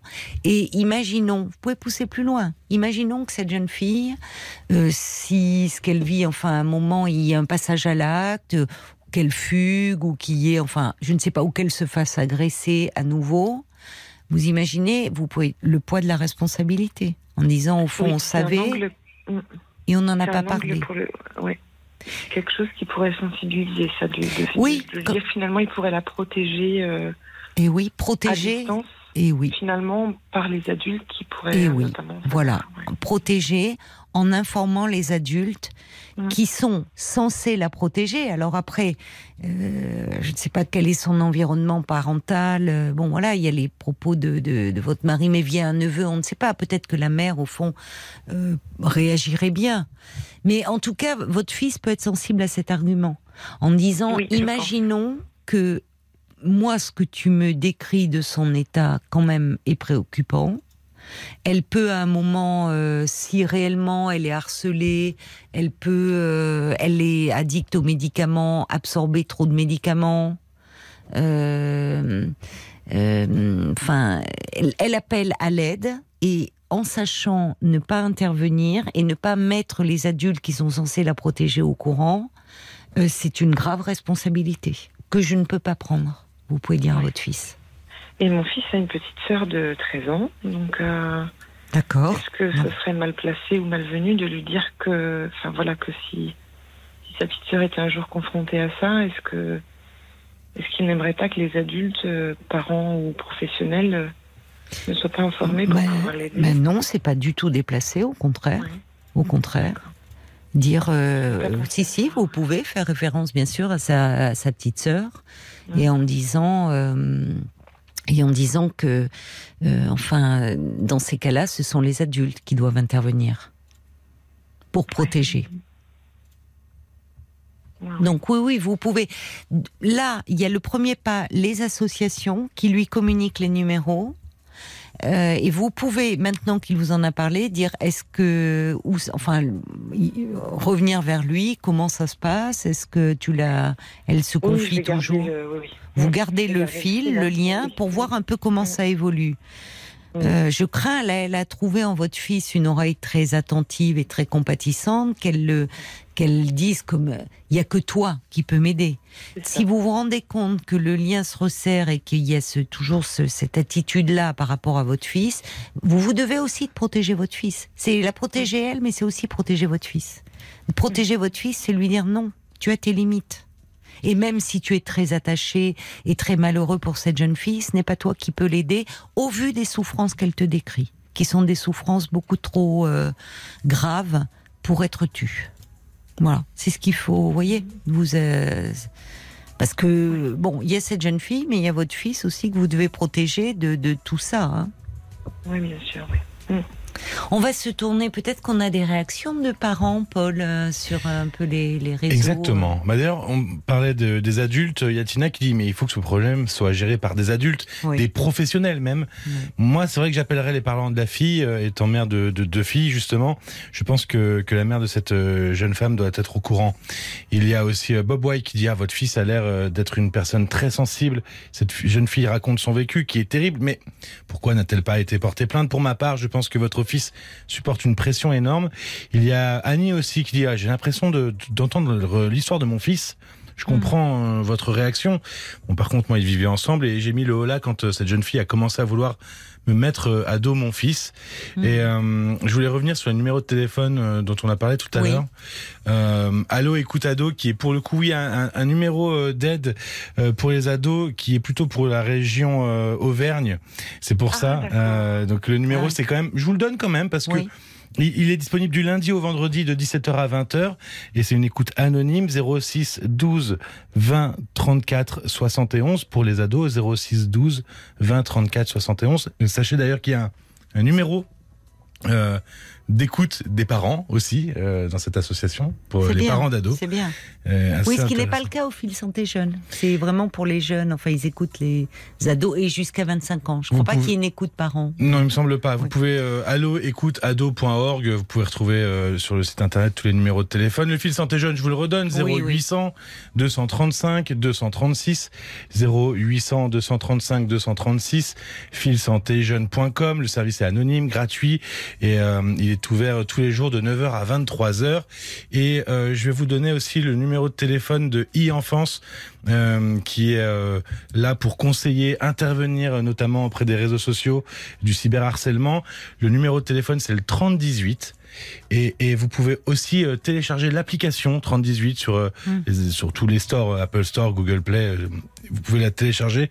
Euh, ça vous permet de bah, d'appeler plus facilement, de chatter aussi, et puis euh, d'accéder à à plein de services qui sont gratuits, anonymes, confidentiels à propos du cyberharcèlement. Merci beaucoup pour euh, toutes euh, ces adresses d'associations, Paul. Et vous avez très bien fait de dire que votre fils peut appeler aussi euh, ces associations parce que là, il va avoir des professionnels à l'écoute et qui euh, qui vont lui dire qu'effectivement c'est un rôle beaucoup trop grand pour lui, quoi. Enfin, il peut pas seul endosser. aussi, ouais, d'aller. je lui ai proposé de prendre un rendez-vous. Il a eu l'occasion, bon, pour, dans son enfance, bon, par rapport à des orthographies, enfin des choses beaucoup Oui. plus légères. Il a déjà rencontré une psychologue euh, avec qui il avait bien, bien, bien, Ah aimé, oui enfin, bien accroché. Oui. Donc je lui ai proposé de reprendre rendez-vous Oui. avec cette personne. Bon. euh, Bon, ben vous avez mis beaucoup de pare-feu autour de lui. Euh, lui, il a de la chance d'évoluer euh, euh, dans un milieu familial où il y a beaucoup d'écoute, beaucoup d'attention, pas de jugement. Alors après, on ne sait pas de quel est le dans, quel milieu familial vit cette jeune fille, mais en tout cas, euh, vous avez raison et de protéger aussi votre fils tout ça, qui ne s'implique pas trop, hein, pas au-delà de ce qu'il peut faire en tout cas. ouais. Merci. euh, Merci vous. Beaucoup d'avoir abordé ce sujet parce que je pense que beaucoup de parents ont pu se reconnaître en vous. Merci. Donc, merci. Merci, hein, Merci Sylvie, et bon courage. Au revoir. Merci. Au revoir. Jusqu'à minuit 30, Caroline Dublanche sur RTL. parle. 22h, minuit 30, Parlons-nous. Caroline Dublanche sur RTL. 23h28, merci euh, d'avoir choisi euh, RTL. Nous sommes à vos côtés en direct, bien sûr, comme tous les soirs, pendant une heure encore. Et vous pouvez, euh, si vous le désirez, appeler le standard de Parlons-nous au 09 69 39 10 11. 09 69 39 10 11 pour me parler de vous ou peut-être pour dialoguer avec un auditeur, une auditrice dont l'histoire vous touche. Bonsoir Victor. Bonsoir Madame Dublanche. Bonsoir. Oh, vous avez une belle voix grave, une voix de radio. Ah, je vous remercie. Alors euh, Victor, vous voulez me parler un peu de votre famille, je crois. Tout à fait. Alors, pour faire euh, très simple, euh, il y a trois ans de cela, euh, mon père s'est suicidé euh, pour des causes bon, diverses. Bon, j'ai deux sœurs, une plus grande et une plus âgée. C'est important pour pour la suite du déroulé. Oui. Euh, et en fait, à la suite de, de, de, de ce suicide, on avait une maison avec un prêt courant sur les bras euh, qui aurait pu être remboursé. Euh, et du coup, pour solutionner cette solution rapidement, avec des capitaux euh, que euh, que mes sœurs et ma mère avaient euh, récupéré, enfin, pas récupéré, mais reçu à l'issue du décès de mon père. Euh, et qui aurait été leur aurait, été rendu euh, à l'issue de la, revente de la maison. Bon, euh, dans, les capitaux en question, ma grande sœur a, m'a dit que globalement elle ne pouvait pas me le donner puisqu'elle en avait besoin, pas me donner à moi non, mais pour rembourser le prêt évidemment, euh, puisqu'on avait besoin pour s'installer avec son copain, etc. Bon, jusque là pas de souci. Le problème arrive au moment où j'ai appris que euh, ces, euh, ces fonds avaient, euh, avaient servi à rembourser le prêt de son copain et à offrir des voyages à ses amis et elle-même. Euh, et euh, donc Ah oui. pour moi, ça a été une véritable trahison Mm. envers la famille. C'est un Mm. refus d'aide envers la famille Mm. et qui a, qui a créé une, une énorme dissension.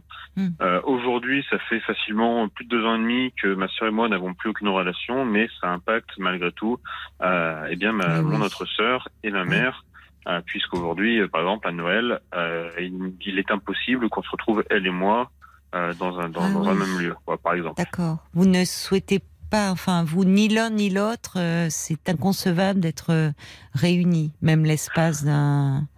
Bah alors, en fait, si vous voulez, dans, dans le dans le timing, euh, vous ai dit il y a trois ans, un peu plus de trois ans maintenant, euh, oui. mon, père s'est- est décédé. Mais vous avez quel âge, vous, Victor? 25 ans. Voilà, oui, donc c'est passé, vous aviez 22. C'est euh, alors à peu à peu près ça. J'avais plutôt, euh, j'étais plutôt sur le 21 que Hmm. que 22. C'est euh, Hmm. en, fin D'accord. 2018 que, que le décès a eu lieu. Et votre Euh, sœur, elle a la plus grande, elle a combien de Elle est de que vous 95. Elle est de elle a 20 euh, bon 95. Oui. Elle a 27 ou 28 quelque chose comme ça. Hmm. Ben, 2025, elle aurait 30 ans, donc euh, on ça. est. euh, ouais, ouais, Ça 27. d'accord. Et, et votre jeune sœur? Ma jeune sœur a actuellement 22 ans. D'accord. Oui, donc ça a été une, une déflagration là dans la famille. Vos parents vivaient ensemble? Tout à fait. Alors pour pour pour resituer, euh, mon père était muté dans le sud avec son travail. Oui. Euh, donc il avait acheté, une maison, donc le pré-relais était euh, pour le, le différentiel de prix entre la maison de qu'on avait là où on habite actuellement et le déménagement dans le sud. C'était prévu que tout le monde, vous déménagiez tous dans le sud? Tout à fait. Oui. Et en fait, euh, en fait, euh, du coup, le, c'est un petit peu la dernière solution de, de mon père euh, de, de sauter la vie euh, pour éviter ce, ce, ce déménagement euh, qui, qui était en fait non souhaité de base, un petit peu imposé par son travail euh, Ah oui. et qui aurait déraciné un petit peu mon, ma mère. Sachant qu'en fait, ma mère, en déménageant dans le sud, me perdait moi et mes deux sœurs en simultané en, en prime de perdre tous ses amis et tout son environnement. Du fait de vos études, enfin vous, vous ne pouviez pas partir dans le sud, c'est ça Vous aviez commencé Alors moi, j'avais commencé un à travail. travailler. euh, Oui. J'avais commencé à travailler en fait euh, quelques deux semaines auparavant.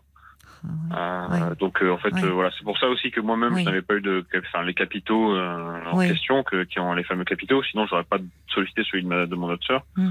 Euh, mais j'ai là, on n'avait pas pas eu le choix économiquement à ce moment-là. Mais c'est-à-dire que ça a été, alors oui, ce déménagement, ça a été le détonateur, vous semblez dire, dans le, dans le passage à l'acte, malheureusement, de votre père. Tout à fait. C'est cette Et- notion Enfin, il supportait très mal l'échec et le fait de devoir euh, de devoir déménager était pour lui un échec puisqu'il déracinait ma mère et il, il causait un petit peu euh, du grabuge au sein de la famille. Mais je pense qu'il y avait, vous savez, dans un suicide, euh, c'est, il y a toujours euh, de multiples facteurs. Il n'y en a jamais qu'un seul, en fait. Il y a un Mhm. élément, il y a un élément un détonateur, comme vous dites, peut-être ce, justement, enfin même euh, ce, que- ce changement, ce déménagement dans le sud, mais Alors il y a, plein- des facteurs plus personnels et, c'est souvent les racines, elles sont plutôt à chercher dans le passé. Alors il y a, y, y y tout un tas de choses, donc j'ai pas vraiment. il avait sur laissé le- une lettre, sujet. votre père? Il a laissé Tout à une fait. Il, lettre a- il nous a laissé pas une lettre, mais un mot. Il nous a laissé un mot. En fait, si vous voulez, il y avait, des antécédents. Il y avait, il y a plusieurs choses qui ont, qui ont, qui avaient après enquête ont mené à. Ouais. Euh, donc là, c'était pas le sujet principal, donc je suis pas rentré dans le détail. Si vous le souhaitez, je peux le faire, mais. Euh... Non, non, non, moi je euh, Oh non, il n'y a pas de souci. Hein, a- bah, C'est-à-dire que moi, sur les questions d'argent et tout, je, je suis, vous voyez, je, je, je suis moins à même de pouvoir vous conseiller, enfin, sur ces questions-là. C'est-à-dire que moi, ce qui m'interroge, je vois à quel point le, euh, c'est, bah, c'est une déflagration dans une famille et, et- et malheureusement là-dessus sont venus se greffer des problèmes d'argent et qui aboutissent aujourd'hui à, à une rupture de lien avec votre sœur aînée. Donc déjà la famille est est dévastée et il y a en, en plus maintenant, euh, chacun vit.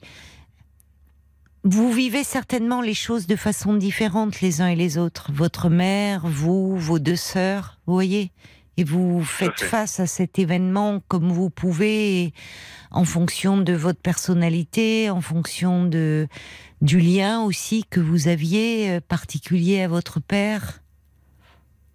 Tout à fait. Euh, pour, pour- en fait, si vous voulez, pour euh, pour, pour, pour la petite histoire, euh, au moment du décès, euh, il y, y a dû avoir donc tout un travail administratif de recours, etc., pour mettre la famille à l'abri de, de fait. Euh, ce travail euh, a échu euh, à mon oncle et moi-même. euh, parce que ma mère étant incapable de s'occuper oui. pardon de quoi que ce soit, ma petite sœur ayant oui. trouvé mon père, euh, bon, désolé, je, je sais pas, je, veux pas choquer euh, les auditeurs trouvé. non plus, mais c'est elle qui l'a trouvé au bout d'une corde. Ouais.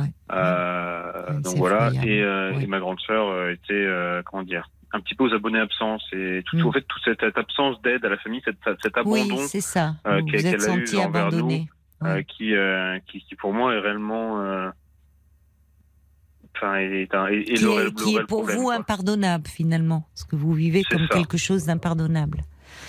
Vous parlez d'abandon, c'est ce que l'on peut ressentir après un décès, particulièrement un décès par suicide.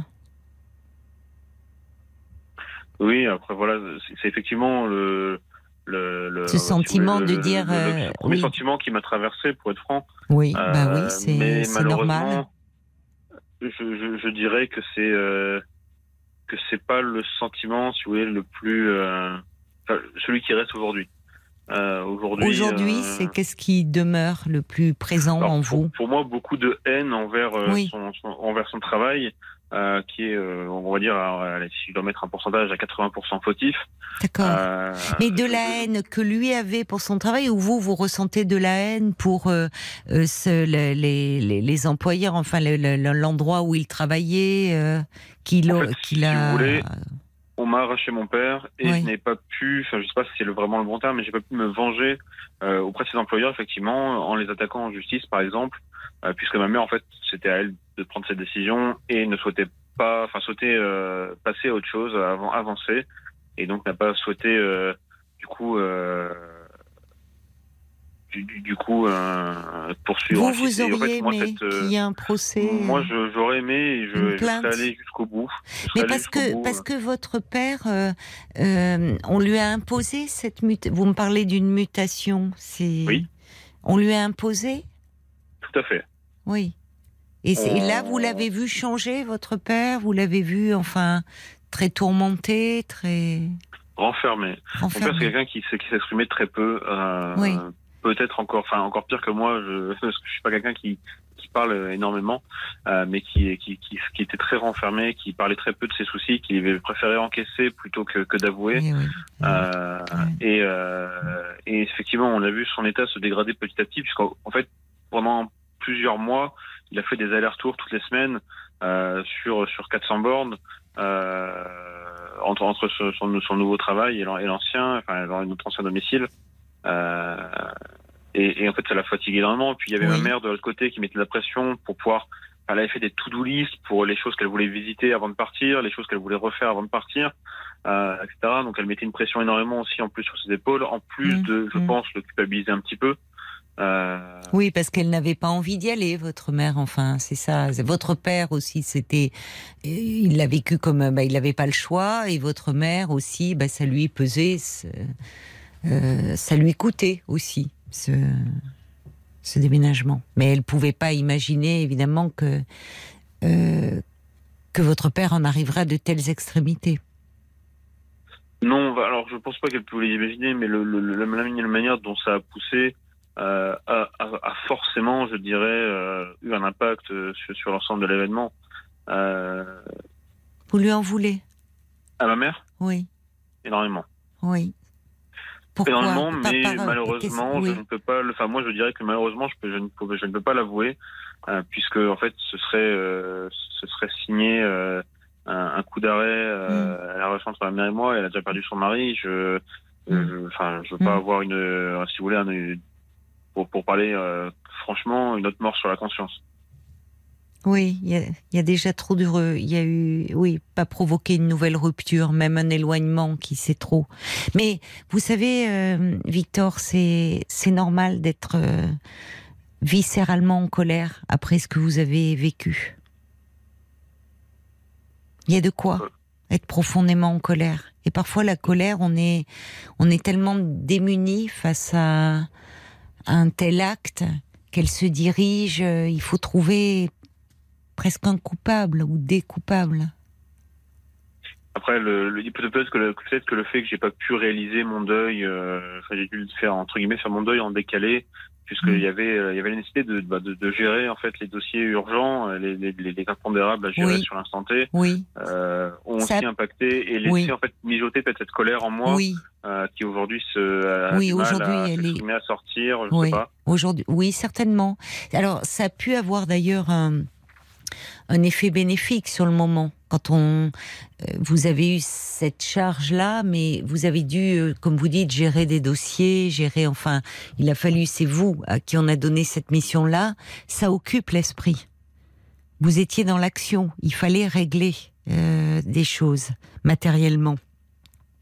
Mais comme vous dites, du coup, votre esprit était occupé à tout ça. Et finalement, tout ce qui. Tout, tout, toutes ces. Tout ce chaos que ça a laissé, enfin, dans la famille, en vous-même, ça ressurgit. Et là, ce qu'on entend, enfin, ce que j'entends, c'est, c'est une colère, euh, une colère noire, quoi. Mais qui, qui, encore une fois, est, est légitime et compréhensible face à un tel acte. Parce que vous savez, j'entends, vous, dites euh, porter plainte contre les employeurs, vous dites votre mère n'a pas voulu aller jusqu'au bout, vous auriez été pris. C'est-à-dire que c'est comme ça en, en, mémoire de votre père, vous dire il a, c'est eux qui l'ont tué, en gros. Dans il y a... un, oui. Dirais en fait, pour moi, les, les, il y a deux grandes responsabilités. Bon, au-delà des faits, des tout ça, il y a deux grandes responsabilités qui sont euh, bah, la mutation qui a été un petit peu forcée puisque ça faisait un oui, moment qu'il oui. souhaitait que, que, mon père euh, soit soit muté. Euh, C'était la quatrième fois qu'il revenait à la charge oui. donc pour pour se faire. Mais enfin pour être parfaitement franc, je pense que ma mère a le reste de la responsabilité avec la pression morale qu'elle lui a infligée. Euh, en, en, lui faisant oui. clairement comprendre oui. que ce déménagement n'était pas souhaité, que, mm. que globalement il allait ruiner sa vie, etc. etc.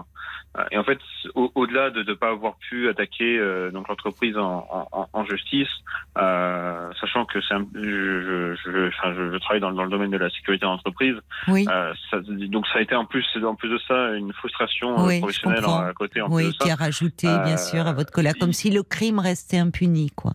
Et, et, pour moi, justement, ce, ce, en fait, ce, ce double responsabilité, j'ai même pas pu me venger sur le seul qui, qui aurait pu être source, euh, Ouais. source de vengeance, euh, parce que bah aujourd'hui, il est impensable que je que je me venge euh, sur Ouais. ma mère. Enfin, je vais pas lui faire vivre un enfer alors qu'elle a déjà Non. vécu une partie. euh, Bien sûr. Mais d'ailleurs, euh, il, il, euh, il n'est pas tant question de, de vengeance. On voit que c'est dans cette énergie que vous mettez, il y a de l'énergie dans la colère, dans le fait de désirer venger. C'est finalement une façon, peut-être aussi pour vous, de, de lutter contre quelque chose de, de, plus, de, plus, de plus triste et de plus douloureux. D'être, euh, et, et finalement, se lancer dans un procès, c'est aussi être dans l'action, c'est agir là où, face à un suicide, on est terriblement impuissant. Et, et bien Puis, sûr, en tant que proche, cette impuissance, elle est insupportable. Puis il y a toute cette euh, cette, cette euh, comment dire cette pensée qu'on a derrière. Enfin, imaginez euh, les anciens employeurs de mon père euh, dire se réjouir du fait qu'on ne soit pas aller plus loin parce que très concrètement, hein, euh, ils avaient, il y avait aucune chance pour que pour que eux puissent s'en sortir euh, sans, sans, sans dommage. Euh, imaginez cette satisfaction qu'ils ont potentiellement pu avoir, connaissant en plus certains de certaines de ces personnes euh, qui ont qui, qui ont un petit peu euh, œuvré euh, au, au sujet. Euh, ça me fait encore plus mal puisque je, me, je sais qu'il y a des personnes qui sont euh, qui sont euh, désolé du terme, hein, euh, mais des salauds en entreprise. Mm. Euh, et bien en fait ces personnes s'en sortent indemnes, sans Mm. sans conséquence, euh, quelle Mm. qu'il- quelle qu'elle soit dernière, et Mm. euh, pourrait potentiellement recommencer avec un autre. Euh, et, et entre guillemets, ça, ça me rend un peu malade euh, Oui, de, me dire que Oui, au-delà du côté personnel, oui, donc mon côté professionnel me dit que je laisse potentiellement, euh, bah, si je puis dire, un des meurtriers en série dans la nature. C'est-à-dire qu'on sent bien votre impuissance et finalement ce que vous n'avez pas pu faire pour votre père, et ce qui vous pouviez pas faire parce que malheureusement un passage à l'acte, on, parfois on ne peut pas le prévoir et vous n'étiez pas en tant que fils, vous ne pouviez pas l'anticiper. Les proches sont souvent très démunis. Vous aimeriez aujourd'hui à travers cela protéger d'autres éventuellement personnes, ce qui est une façon Oui. de finalement de sortir de cette impuissance. Mais vous savez, Victor, il y a, certainement, je, enfin, je, vous crois hein, quand vous me dites que le travail a été un élément très important dans, dans, la décision prise par votre père, enfin plutôt que de décision dans ce passage à l'acte. Mais vous savez, les, raisons qui poussent au suicide, elles, sont de deux ordres. Il y a, il y a évidemment celles, les difficultés que, que rencontre la personne dans, dans sa vie présente, mais pour qu'elle le pousse à mettre fin à ses jours, ces difficultés-là, elles entrent en résonance avec des éléments de son histoire passée, souvent qui sont devenus inconscients. Alors, il y avait déjà eu une tentative de sa part, euh, là, je devais avoir euh, quelque chose comme euh, comme 8 ou 9 ans, donc euh, Ah ça oui, remonte un peu. Vous voyez. Vous voyez. mais en fait, c'était encore une fois une question pro- pro- professionnelle à ce moment-là. Oui, mais le j'entends, hein, je- j'entends Victor que il y a quelque chose dans son, mais il y a toujours vraiment le, le suicide, c'est quand on en arrive là, c'est qu'on est dans un état, dans un désespoir absolu, dans une souffrance qu'on pense pouvoir régler malheureusement de cette façon-là. Mais il y a toujours présent les, les, les emmerdes dans la vie présente, les difficultés, et ça entre en résonance avec quelque chose du passé. Et d'autant plus, je, je retiens une chose, vous m'avez dit que votre père était quelqu'un qui parlait peu. Oui. Qui arrivait peu à, finalement, à, enfin, qui, qui avait du mal à, à mettre des, des, des mots sur peut-être ses, ses, ses tourments, ses peurs, ses angoisses, ses tracas, ses soucis, ses émotions. Et en fait, quand on parle de passage à l'acte, ben, ça veut dire que la personne va exprimer quelque chose par un acte au lieu de pouvoir le dire avec des mots. Et quel acte? C'est la violence ultime. C'est-à-dire parfois par rapport à une violence qui lui est faite, mais finalement la violence, elle se retourne. Euh, on, est dans la violence ultime de se tuer. Mais là, en fait, l'absence de mots, la difficulté à mettre des mots sur ce que l'on ressent peut être euh, quelque chose qui peut amener à ce genre de situation. Il n'a pas pu, malheureusement, votre père parler. Et quand il y a eu déjà cet antécédent, parce qu'on retrouve parfois des antécédents, je ne sais pas s'il a été suivi à ce moment-là. Vous étiez vous-même enfant, enfin, je ne sais pas si quand vous aviez 8-9 ans, vous, vous en aviez Alors, eu conscience a- quel était le contexte familial? Il y a eu un, enfin le contexte familial était, enfin on était dans sur une, une famille euh, toute assez classique avec euh, deux parents qui travaillaient, euh, un contexte euh, enfin stable, euh, une petite maison euh, en banlieue. Il n'y avait pas de, de soucis particuliers, si ce n'est qu'on, qu'encore une fois c'était lié à une mutation et un changement de poste. Après j'étais encore jeune à cette époque-là. Je ne pense pas pouvoir tout saisir, Non. ni même me rappeler euh, de, de tous Oui. les éléments qu'il y a pu y Ça avoir. à vous est revenu là euh, Vous en avez reparlé là avec euh, votre mère? De quelle partie? Ben De ça, de, ce, de cet antécédent là, lorsque vous étiez enfant Déjà un premier alors, passage à l'acte? Moi, personnellement, je, je, je sais en parler, je sais en discuter avec les gens, mais euh, au sein de la famille, c'est quelque chose d'assez tabou. Oui, forcément. Euh, mon père avait déjà perdu un de ses frères euh, plus jeune, donc en parler dans la famille, que ce soit avec ma mère ou avec.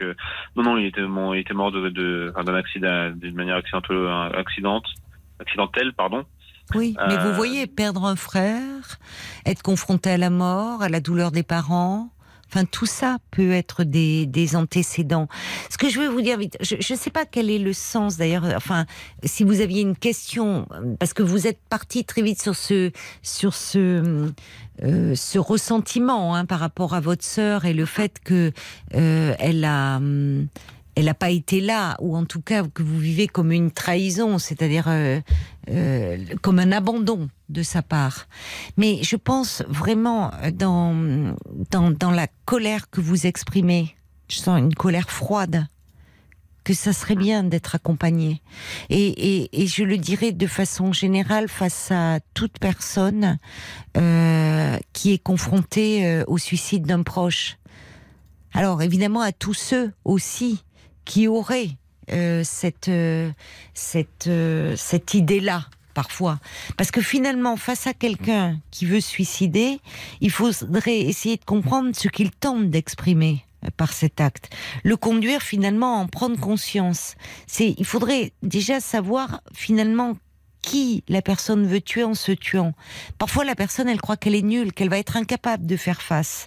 Et ce, depuis sa prime enfance. Euh, c'est, on peut ne, croire qu'on n'a jamais été aimé, on ne s'aime pas. Il y a plein d'autres. Finalement, il y a quelque chose qui doit mourir. Mais c'est souvent l'image que l'on a de soi-même. Et malheureusement, la personne se sent tellement à bout, au bout de sa vie, que parfois il n'y a que cette solution-là qui apparaît. Mais en revanche, pour tous ceux qui restent après un choc d'une telle intensité, il est important de parler. Et j'entends là, euh, par rapport au fait dans, dans votre famille, souvent, malheureusement, c'est ce qu'on constate après. C'est que il est impossible d'en parler. Parce que chacun est un peu enfermé, emmuré dans sa douleur. Et chacun, au fond, est pris souvent dans un sentiment de culpabilité. Et en premier lieu, vous savez, Victor, le conjoint. Parce que le conjoint, souvent, euh, on parlait de votre mère, se reproche souvent de ne pas avoir vu. Et peut-être que votre mère s'en veut, de dire, euh, si elle avait pu imaginer un seul instant que cela conduirait votre père à, à, à cette extrémité-là, elle doit peut-être s'en vouloir de, de lui avoir mis la pression, comme vous dites. Et chacun est enfermé à la fois dans, dans son chagrin, dans sa colère, dans sa culpabilité. Et évidemment, tout ça, c'est un cocktail explosif qui aide pas à se parler. Et en parler à l'extérieur, je vous assure, Victor, c'est important. Pour vous aussi. Hmm. Parce qu'il y a beaucoup de choses à dire. Et j'entends que oui, vous en parlez, mais d'ailleurs, vous m'avez dit vous-même, vous avez un peu de mal à mettre des mots sur. euh, Oui, tout à fait. Et, euh, je- je- en fait, les personnes à qui j'en parlais sont principalement des amis, euh, des, Oui. des proches, C'est bien. des gens que des, des gens que je oui. considère plus aujourd'hui comme ma famille que Oui. ma propre famille. Si Oui, oui, oui. Puisqu'en, euh, bon, j'ai euh, les relations interfamiliaux sont, sont ce qu'elles sont. Mm. Euh, aujourd'hui, euh, mes amis sont, euh, enfin, mes amis les Mm. plus proches font plus partie Oui. de ma famille que ma propre Oui. famille. Oui, oui, je comprends. Donc, ces personnages, à certaines personnes, pas toutes, à certaines personnes, j'en ai beaucoup parlé, etc.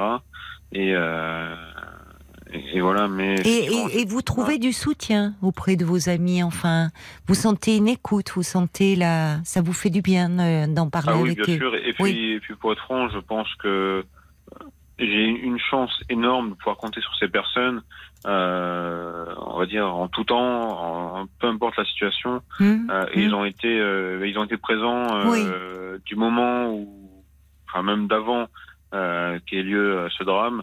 Euh, et jusqu'à où ils sont encore présents aujourd'hui. C'est dans cette force aussi que j'ai pu Oui. puiser la mienne. Oui. Euh, et, euh, et, et sur, sur leurs épaules, entre guillemets, que j'ai pu euh, Hum. rester stable pour, pour, pour gérer euh, un petit peu comme j'ai pu Oui. ce, qui a, ce qui a eu besoin d'être géré dans l'instant. Mhm. C'est bien que vous ayez pu, comme ça, euh, trouver euh, de, de la chaleur, du réconfort auprès de, de cette famille de, de cœur que vous vous êtes choisi. Mais pour euh, autant par rapport, parce que je vois sur votre petite fiche, euh, les réunions euh, de famille sont, sont compliquées puisqu'il y a, il y a cette, il y a, il y a ce Elles lien, compliquées, elles sont inexistantes. elles sont inexistantes. Et je vois, vous vous demandez comment améliorer les choses. Je crois déjà qu'il faut que vous soyez un peu accompagné, vous, sur un plan personnel, mais par un professionnel de l'écoute. Mais j'aurai votre mère, je lui dirai la même chose, ou j'aurai votre sœur, je lui dirai la même chose. Je crois que, alors c'est très important d'avoir pu mettre des mots, d'être soutenu, d'avoir euh, auprès de vos amis trouvé cette écoute, ce, ce réconfort dont vous aviez besoin. Mais avec un professionnel, on, vous allez pouvoir reprendre un peu l'histoire familiale, parler de cette sœur, de cette sœur qui pour vous a trahi, de ce sentiment d'abandon que vous éprouvez. On peut aller plus loin. Vous voyez, vous allez reprendre un peu le fil de votre histoire. Et c'est ce qui peut vous permettre pour vous de ne pas rester la, la, la colère euh, quand elle est aussi forte et présente, encore une fois, même si elle est légitime, avec l'idée de vengeance derrière, à un moment, elle peut se retourner contre soi-même. On peut pas. avoir- Vous avez 25 ans, Victor. J'entends que vous êtes dans votre travail. Vous avez votre vie à construire, vous. Et c'est compliqué. Ça, ça va. Enfin, il y a ce, il y a ce trou là au milieu, béant. Et il y a toute cette colère qui s'y engouffre. Et à un moment, d'avoir un espace où vous pourrez exprimer, développer, revenir aussi sur euh, toute votre histoire familiale, sur vous, la façon dont vous vivez les choses, pleinement, prendre le temps de vous pencher là-dessus.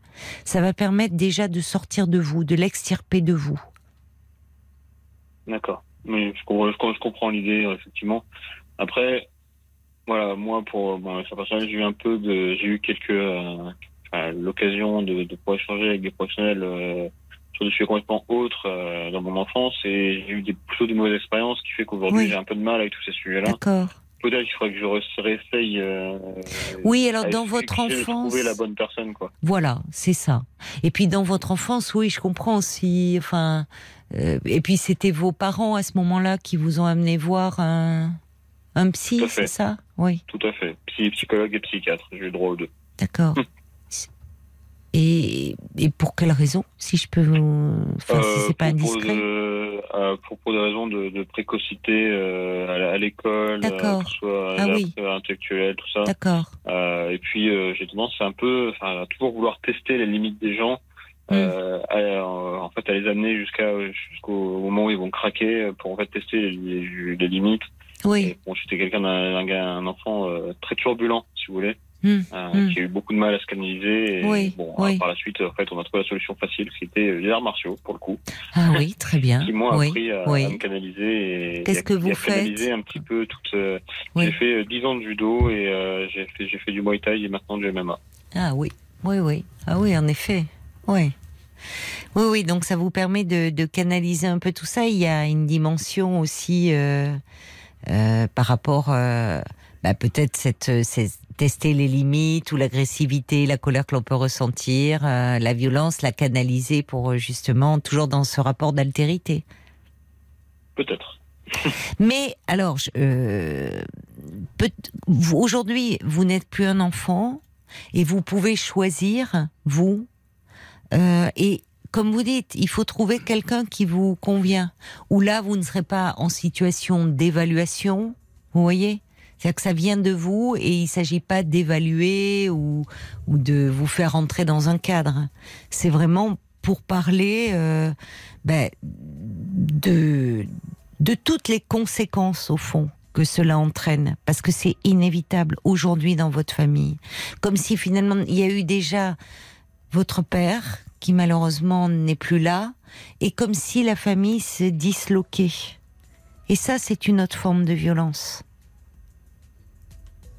Hmm, Je comprends. Donc le fait d'en parler, voyez, de retisser un fil, de voir finalement qu'est-ce qui peut vous réunir, et finalement les les, les drames familiaux peuvent euh, éloigner. C'est un, on voit dans les films où souvent on se rapproche. Alors parfois on peut se rapprocher dans certaines occasions, mais là il y a quelque chose de trop violent finalement pour vous tous.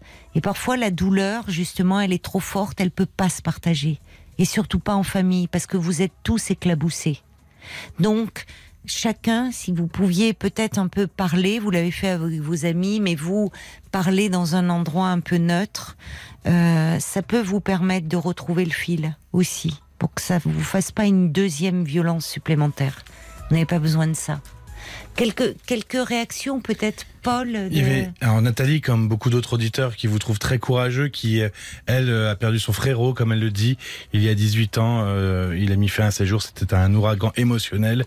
Le mot camélia qui dit faut deux mots pour exprimer les mots. Certains somatisent, somatisent jusqu'au suicide. Françoise, qui dit un suicide doit être compris comme le seul moyen de mettre fin à une souffrance morale intense, pas comme un abandon de ses proches. Il est plus facile de soulager une souffrance physique que mentale.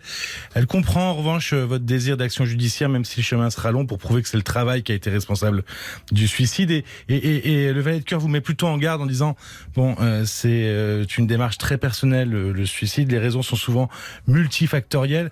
Attention à ne pas chercher des coupables là où il y en a bien trop souvent que des victimes. On pourra donner d'ailleurs le numéro d'écoute, hein, suicide euh, aussi, euh, qui est 31 14. 3114. On ne le répétera jamais assez.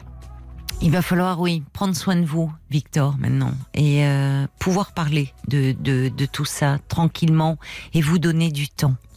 D'accord? Merci beaucoup. Merci à vous, à Victor, de votre confiance. Au Je vous en revoir. prie, merci beaucoup Au pour revoir. votre soutien. Au revoir.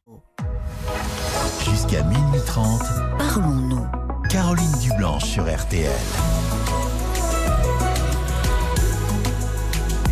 La nuit sur RTL, on parle en toute quiétude de sujets intimes. Je suis là pour vous, à votre écoute, et je vous invite à appeler euh, le standard de Parlons-nous pendant une demi-heure encore au 09 69 39 10 11. C'est un numéro de téléphone non surtaxé 09 69 39 10 11. Et bien sûr, vous pouvez, comme vous le faites d'ailleurs chaque soir, et je vous en remercie, euh, ben, nous livrer vos, vos réflexions, partager aussi euh, euh, votre expérience avec nous par SMS au 64 900, code RTL, 35 centimes le message, ou encore on vous lit euh, sur la page Facebook RTL- Parlons. Le violon derrière. Et c'est vrai que les nuits, eh ben, elles sont magiques avec vous. Grâce à vous. Allez, on accueille tout de suite Frédéric. Bonsoir Frédéric. Bonsoir Caroline. Euh, je voulais euh, rebondir sur la musique qui, était, qui est formidable. J'adore cette chanson aussi. Ah oui, moi aussi j'adore. C'est Voilà. vrai. Non, non. Puis alors l'écouter dans la nuit comme ça, Oui, oui, euh, ça donne tombé. encore. C'est, je trouve que bah, la nuit on écoute davantage et souvent les chansons. enfin moi je, je redécouvre pleinement les bah, les mots, les les Écoutez, c'est compositions. drôle. Tout à l'heure, tout à l'heure, j'étais en voiture et euh, j'écoute toujours en Bluetooth la musique et je et, et j'ai cherché cette musique. Bon, euh, Oui. je l'ai pas trouvée, mais euh, j'avais envie de l'écouter tout à Ah l'heure bon? sur le retour. euh, Oui, oui, j'étais en voiture. Ah bah alors ça c'est amusant. En quittant mon travail, je dis tiens, j'ai écouté Nuit Magique et puis il me proposait différents artistes et des covers, mais euh, et comme je conduisais, j'ai un peu laissé tomber. Oui. Mais euh, oui, Ah j'ai bah alors là c'était chouette. Vous l'avez eu euh, même. euh, vous Oui, étiez en attente en direct là. Vous avez monté le Non, son à c'était fond. tout à l'heure à 17h. Ah oui à 17 h Non, non, c'était tout à l'heure en quittant mon travail. D'accord. Et là à minuit. Et là, j'écoute, tiens, Elle était, elle était pour vous, oui. Elle était pour moi, il fallait que je l'écoute. Elle était pour vous, Frédéric. Pourquoi vous voulez me parler d'une nuit de souvenirs, d'une nuit magique? Oui, parce que, bah oui, la nuit magique où je vous ai parlé pour la première fois en 2000, le 14 juillet 2000. Ah oui? 14 Oui, juillet euh, 2000 euh, c'est vous qui m'avez dit, qui m'avez conseillé de passer ce DAEU qui m'a amené très loin après. Ah, mais c'est. Ah, mais alors je savais pas que c'était vous, Frédéric. Ah, ça me fait moi. plaisir. euh, de... Bah, moi aussi, mais vous savez, je vous écoute. Mais ça fait un petit moment, là, je reconnaissais plus, euh, vous voyez, votre voix. Bah, mais ça fait un moment ben, moi aussi. J'étais tout jeune, j'avais 20 ans quand je vous ai Ben oui. Mais oui, mais bien sûr, je me souviens. Alors, pour ceux qui ne se souviendraient pas, c'est sur une autre radio. Mais c'est vrai que je vous ai connu tout jeune. Vous m'avez, vous m'avez même fait euh, participer à une émission où j'ai pu parler à Monsieur Drucker et C'est à Madame pour les 10 ans, c'est vrai. Oui. Ah ben oui. Mais parce qu'on vous a connu vraiment à un moment où vous doutiez, vous vouliez reprendre vos études, vous n'aviez pas le bac. Et vous, J'étais et homme vous- de ménage. ouais, ouais. Et quel Mhm. parcours vous avez fait depuis Ah Parce qu'après, oui, on vous arrêtait plus hein, dans les études. Non, puis ça continue, hein, ça continue. J'ai, encore passé euh, un autre cap au-dessus. Aujourd'hui, je suis plus du tout sur le terrain. Vous n'êtes plus éducateur? Si, mais euh, différemment, euh, protection judiciaire de la jeunesse. Ah oui, d'accord. D'accord. j'ai, j'ai complètement, euh, euh, comment dire, euh, oui, j'ai monté, monté, monté, monté. Et ce soir, je voulais partager avec vous euh, une situation qui m'est arrivée justement par rapport à tout ce qui s'est passé avant. Oui. Donc il y avait une certaine fierté, si vous voulez, de, de, de, de voir mon évolution, parce que c'est vrai que... Vous, vous pouvez être fier de votre parcours. Mais l'année dernière, enfin l'année euh, 2019, j'ai, j'ai fallu, quand on, comme j'étais fonctionnaire, je travaillais à la protection de l'enfance. Oui, oui. Euh, j'ai eu un entretien, ça faisait quand même euh, on- 10 ans que j'étais dans la même structure. Oui. Et ça se passait très très bien, mes collègues, mes, mes responsables. Et puis on a changé de chef de service et lui me disait, moi je vous vois euh, travailler dans les bureaux de l'ASE. Oui, l'aide Aide sociale à l'enfance. Oui. Ça vous irait bien. Et puis ça, il me dit là, ça fait dix ans que vous êtes là, vous n'avez pas envie de changer, voir autre chose. C'est dommage. Le, le temps il passe vite. Il dit moi, j'ai regretté d'avoir laissé passer ces années avant d'être chef de service parce que c'est un ancien éduc. Il dit franchement, vous- en travaillant là-bas, vous auriez vous auriez tous vos week-ends, tous tous vos soirées. Ça change la vie. Hein. Euh, Puis bon, moi, je- il m'a fait miroiter quelque chose et je dis, il m'a dit il y a une place là-bas qui se libère dans le 11e euh, machin Oui. parce que j'habitais Paris. Hein. Oui, oui. Euh, et donc, euh, je me suis laissé dire, bah, allez, j'ai dit, ouais, allons-y. En fait, c'était euh, c'était une évolution dans votre Oui, dans votre carrière et c'était Ouais. valorisant pour vous. Et vous voyez. euh, Ah oui, et puis Oui. on a gardé des bons contacts hein, avec ce chef. Il n'a pas voulu se débarrasser de moi, pas du tout. Au contraire, il a, c'était bienveillant. Mais je crois qu'il avait un peu. Non, en fait, moi, ça m'a pas plu du tout. Mais alors, ah, ça, oui. Là là, Vous n'êtes pas senti bien dans ce poste? Non, c'était pas. pour moi, Mais en fait, vous étiez dans les bureaux, vous n'étiez plus sur le terrain? Ouais. Et puis euh, c'est des appels à, à- à longueur de journée qui commencent le matin dès que vous arrivez à 8h30 jusqu'au soir 18h. C'est- enfin, Mais quel type d'appel en fait, justement, à l'aide des sociale à l'enfance Pour déplacement trouver- Pour déplacer, Ouais, pour trouver trouver des une place alors qu'il n'y a pas de place. enfants? Ah oui. pour des structures qui supportent pas euh, le moindre gamin qui va pas bien. Donc dès que le gamin il, il cache, et ben on Mm. vous le ramène le lendemain matin en disant on n'en veut plus, on fait une fin de prise en charge et vous vous débrouillez, il faut lui retrouver une place. Oui. Euh, enfin, c'est des catastrophes. Euh, Des enfants qu'on met, des enfants surtout les enfants qui ont des troubles psy où Oui. les hôpitaux euh, bah, les refusent, ils les prennent plus parce qu'il n'y a pas de place et on, on, on vous demande de, de trouver une solution là tout de suite, mais vous pouvez pas. Et euh, du coup, bah, le gamin, on le met euh, de foyer en foyer. Du coup, bah, ça, Ah. ça, ça empire le processus. Oui. Et moi, je, me, je trouvais que ça n'avait aucun sens. Je dis, Oui, c'est bah oui, assez, dé- assez déprimant finalement. Ouais, et puis je me disais que si je le fais, c'est que je participe à cette façon de faire et donc Je euh, bah, je suis oui. responsable, quoi. Non, oui, c'est là bon, qu'il y avait. Vous trouviez que oui, il y a. Enfin, toujours force. travailler dans l'urgence, même s'il y a des situations d'urgence, mais là c'était trop, c'est tous les jours votre quotidien, quoi. Oui, puis euh, bon bah vous travaillez avec des partenaires qui se sentent aussi euh, tout permis parce que si vous vous les mettez à dos, bah c'est des- la prochaine fois vous aurez besoin d'eux, ils vous envoient balader. Donc il faut tout le temps arrondir les angles et en fait ils se permettent de vous sortir des mais des insanités quoi, du genre qu'on est là à rien foutre, qu'on est là à boire du café, qu'on est tout le temps en vacances, que de toute façon on s'en fout, qu'on n'aime pas les enfants. Mais vos partenaires, ce sont des les structures- foyers avec qui ah, les foyers. Ah Mm. oui, ah oui, donc il y a un, peu, il y a, les- il y a, et pourtant vous, bah, vous y avez travaillé pendant dix ans, il y a un peu une Alors bisbille moi, entre les gens. dans un foyer public, c'est-à-dire que c'était un foyer qui dépendait de l'ASE, c'est pas du tout pareil. Là, c'est du, c'est autrement. Mais les foyers qui, dans le privé, ils ont la toute puissance, quoi. C'est eux qui décident, hein, s'ils vous prennent ou pas le gamin. hein. Alors que dans le public, ils sont obligés de prendre. D'accord, ça je ne savais Mais il pas. n'y a pas oui, la Bah, différence, en fait, d'accord. euh, comme c'est un foyer de l'ASE, s'il y a une place, ils sont carrément obligés de le prendre. De toute façon, s'ils nous disent non et qu'on vérifie qu'il y a une place, euh, c'est carrément pas possible. Mais alors vous vous retrouviez avec des gamins qui encore aujourd'hui ça euh, passe de foyer en foyer quoi, où personne, Ah oui, ils- partout ils se font virer, personne n'en veut parce que Bah voilà. Ouais. Et puis, Et il n'y a rien de proposé comme alternative à ces Eh enfants ben, là. Enfin, non, dans la ou prise des en charge. d'accueil, euh, mais c'est des familles d'accueil euh, qui, qui ça, ça marche pas, ça tient aussi. pas. Hein. Ouais, bah, il faut être costaud, ça tient pas. Oui, parce que partout ils se font rejeter au fond. Enfin, Voilà. Mm. Et il n'y a pas un travail de fond avec ces jeunes oui, euh, oui. de se dire bon, s'il en est là, c'est qu'il y a quelque chose Mais à oui. travailler. Mais en fait, ils prennent Tant qu'il est ils temps encore. qui bougent pas. Oui, avant qu'ils deviennent trop grands Ouais. quoi. Et ouais. Moi, ça m'a écœuré. Franchement, je me suis dit mais je peux Mais pas. je- Et euh, j'en ai, je l'ai pas caché. Hein. Je l'ai, je le disais. C'est je bien. Disais, je disais, ça ne me plaît pas, je resterai pas là. euh, C'était clair et net que de toute façon, 2023, je n'y étais plus. Et qu'est-ce qu'on vous pas- disait par rapport à ça finalement que Ah ce- bah non, votre euh, travail, enfin vous perdiez le sens de votre travail du coup. Eh ben, Enfin, en fait, euh, on me disait que mes collègues qui étaient très bienveillants me oui, disaient, bah oui, on te comprend. Enfin, c'est, on savait que dans le jargon, entre nous, oui. on, a, on dit que la c'est la machine à broyer euh, le personnel, quoi. On tient pas, il y a jamais personne qui tient plus de deux ans dans ce truc-là. Oui, donc ça veut D'ailleurs, là, dans dire. la nouvelle, là où je travaille aujourd'hui, euh, ils me disent qu'ils ont une collègue qui est partie à la ZEU, elle a tenu un mois, elle est repartie. Elle est repartie où sur le terrain? Non, euh, là, ben, euh, je, elle est repartie, mais je sais pas où, parce que moi, je viens, j'ai commencé le 1er septembre là où je suis, donc j'ai pas, euh, je la connais pas. Mais là, où mes collègues, mes nouveaux collègues me disent, ouais, ben, on a une collègue, elle est partie travailler à, Par- à Paris, elle a tenu un mois, elle est partie. Et vous dites la Bon. moyenne, elle est de deux ans. Ouais. C'est ça, on, bah, vous, vous parlez entre vous de machines à broyer. Les... Ah ben ouais. Et le lundi matin, quand on se voyait, c'était ça va, ouais, vivement vendredi, quoi. Oui, parce que vous savez que ça va être une semaine à gérer Ah, de des urgences et que derrière, ce sont des enfants. Moi, c'était le téléphone qui me, j'en pouvais Ouais. plus. Je vous assure que dès que ça sonnait, j'avais, j'avais une boule. Des fois, je, Mm. je posais le combiné, ça ressonnait derrière. Je, je regardais la collège, je disais, c'est pas possible.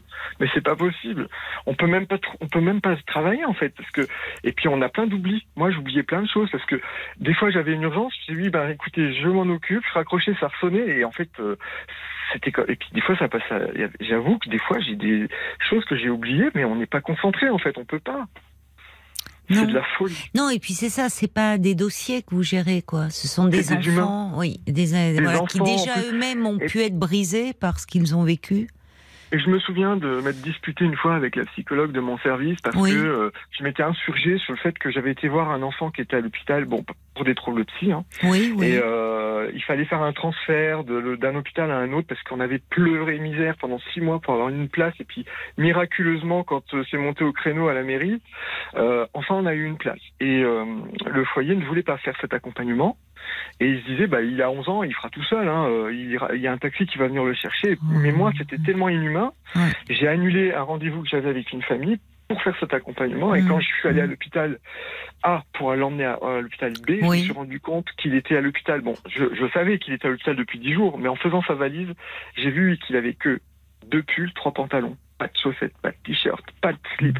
J'ai dit, mais qu'est-ce que c'est? Ils sont venus te voir euh, euh, pour faire le, le linge? Il me dit, ben non. Je dis, mais ils sont venus quand la dernière fois te voir en visite Et il me dit, bah, quand ils m'ont emmené ici, j'ai dit, ça fait 10 jours que tu as vu personne.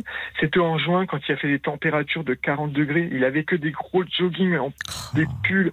Et là, je me suis insurgé. J'ai appelé Oui. le foyer. J'ai dit, mais vous vous, vous, vous foutez oui. du monde, en fait. Oui. On vous paye des prix de journée. C'est pour que ces, ces enfants soient pris en charge. Bien on les retire de chez eux. C'est pour les protéger. Mais qu'est-ce que vous faites? Ouais, mais on, on est en manque de personnel. J'ai ça, c'est pas le problème. On, l'enfant- et en fait, la psy m'a dit, de mon service, Fred, il faut que tu arrêtes avec, de, de, de prendre comme ça tout à cœur parce que tu es en train de devenir fou. Il faut que tu acceptes que ce ne sont que des enfants de l'ASE. Alors ça, bah, c'est ce qui m'a décidé. Ah, c'est terrible cette expression. Ouais. C'est horrible. Ah, ouais. Qu'est-ce qu'elle voulait Je me dire souviens Que si des enfants hier. de l'ASE Parce que dans ma tête, je l'ai Oh là regardé. là, oui. Et je, me suis, et je l'ai regardé et je me suis dit, putain, mais elle me dégoûte. Et Oui. pourtant, je l'aime bien, hein, on s'entendait bien. hein. Mais ce mot, Oui, oui, non, mais je suis d'accord avec vous. Et là, je suis Euh, parti en burn-out. Non, non, je suis d'accord avec. Ah oui, bah, ah oui. Ah ouais, euh, je, c'est parti, mais, mais comme une bombe. Ça m'a explosé en plein visage. Je me souviens, oui. je suis allé chez, Bah, comme si des enfants de rien. Ce qu'elle a pas voulu dire, mais c'est peut-être, enfin j'espère. Mais enfin Elle a cette voulu me mise à réagir apparemment parce que je prenais trop à cœur Ah les ouais, situations et que ça me rendait malade en fait. Oui, mais enfin, le problème, c'est que vous, vous prenez, et combien, comme vous, prennent trop à cœur. Et puis, malheureusement, dans parfois toutes ces structures, il y en a qui prennent plus assez à cœur. Et qui sont trop Ouais. à distance, en fait. Il y a beaucoup de gens, il y a beaucoup de gens que ça, en- malheureusement, que ça empêche plus de dormir. Alors évidemment, euh, je dis pas qu'il faut, mais enfin, il s'agit de vie d'enfant. Je, je- moi, je comprends très bien. euh, parce que pour avoir travaillé Ouais. aussi, euh, mais moi dans une association dans la protection de l'enfance, j'étais parfois comme vous avec des en- envies de hurler face à l'inertie, Ouais, ouais, face ça, au fait qu'on disait bah oui, mais qu'est-ce que vous voulez, on peut pas, puis de toute façon ce je gamin. m'en voulais Enfin. parce que le matin je me disais mais si tu fais c'est que t'acceptes, si tu vas c'est que Oui, je comprends. Oui, Et euh, oui, me oui disais, comme si vous étiez complice d'un système qui, Bah oui, qui- puisque je le faisais. Moi, je me souviens qu'on m'a demandé de me placer une gamine en famille d'accueil. Les parents m'avaient demandé de ne pas la mettre loin parce qu'elle était déjà très loin dans un foyer dans le 16e et que ça leur demandait beaucoup de temps pour aller la voir en visite. Oui. Les parents qui étaient vraiment pas problématiques, bon, il y a eu un problème. Si elle a été placée parce que les parents étaient, euh, il y avait des, des problèmes dans le comportement avec l'alcool Oui. et puis ils se battaient. Oui. Mais ça, ça n'enlève pas que c'était des parents qui m'ont demandé de la mettre au plus près. On m'a on Oui. m'a fait mettre à Auxerre. Parce qu'il n'y avait pas de place à Paris, mais c'est inhumain. Ah, et on m'a oui, répondu, mais de toute façon, ils travaillent pas, ils ont que ça à faire. Oui, c'est ça. On peut en- voir comme ça du mépris, y compris du mépris. Oui, c'est ça, malheureusement. comme euh, l'urgence, ça faisait trop longtemps qu'elle était à la pouponnière, fallait absolument la sortir, quoi. Donc, euh, malheureusement, j'en, entend. Enfin, c'est. C'est vrai que, vous- comme vous dites, il y a des enfants qui sont retirés à la famille. Et parfois, ils sont pas maltraités, mais les parents sont, comment dire, eux-mêmes dans une problématique, enfin, compliquée. Ils sont pas adaptés, comme pas adaptés, voilà. Et, et- et finalement, on les retire à leur famille, mais ils se retrouvent dans des structures où il y a il y a, ils, ils sont, enfin, il y, a, il y a une forme d'abandon. Enfin, vous voyez, Ouais, vous puis en parlez de ce, pas- de ce ce ne gamin. Il a, des- il a des gros pulls de jogging en plein mois de juin. Non, mais Vous êtes ça, si chaud, pas pas de slip, rien. Enfin, bon, c'est pas possible, quoi. Non, c'est pas possible. Non. en plus, euh, les décisions sont prises par des gens qui sont au-dessus de vous, en réunion, et on vous envoie au charbon, annoncer aux familles, ben en fait, votre fille, elle va aller à Auxerre. Hein. Ah bah oui, mais vous nous aviez promis qu'elle irait pas plus loin que le 11e arrondissement. Bah oui, mais... Et alors, c'est vous Mm. qui vous prenez tout dans la Mm. pleine poire, parce que les chefs sont tranquilles dans leur bureau, et leur décision, c'est pas la vôtre, mais il faut la partager, il faut pas trop montrer qu'on n'est pas d'accord. C'est n'importe quoi. C'est pour moi, je Il y a beaucoup d'éducateurs hein, qui craquent, hein. enfin, qui, ah qui bah disent. attendez, ouais. euh, parce qu'en plus on a une mauvaise image de marque, c'est-à-dire qu'on n'existe pas dans la, dans, dans- Au- auprès de qui, vous voulez dire auprès de la société des médias, parce que vous voyez par exemple on a fait des grèves en juin, personne n'en a jamais C'est parlé, vrai. s'est pas Oui, c'est vrai, c'est vrai. Vous avez raison. ça s'est pas vu. Vous avez fait Euh, grève. euh, ah oui. On a fait grève deux jours, le 1er et le 2 juin, pour la loi Ségur qu'on nous avait promis, Oui, qui est passée à la trappe. Et en Ah plus, oui. euh, on avait déjà assez euh, mal au cœur. Et c'était quoi cette euh, Rappelez-nous, prime profitez-en. puisqu'on avait travaillé pendant le Covid. Oui, oui. et qu'on n'a eu aucune reconnaissance, que nous, on nous applaudissait pas, alors que tous les jours, on était au travail, et ça, ça fait mal au ventre. hein. Quand vous allez travailler, quand vous faites les soirées, et Mm. que vous entendez tout le monde applaudir, mais vous savez que c'est pas pour vous, alors que vous êtes sur le terrain tous les jours, que vous recevez les parents, on était aussi Oui. à- Et oui, en pendant ce temps-là, les maltraitances, les, les, enfin, les, Ouais. les carences continuer, familiales hein. continuaient, bien sûr, et même Et nous, parfois on on était sur le terrain, mais pas une fois, on a eu euh, des remerciements du gouvernement, par exemple. Un petit merci, vous êtes courageux, c'est sympa, vous y allez. Non, on n'existait pas. On nous a jamais rien dit. Et donc, on est monté au créneau en disant pourquoi on augmenterait une telle profession et pas, les, pas d'autres.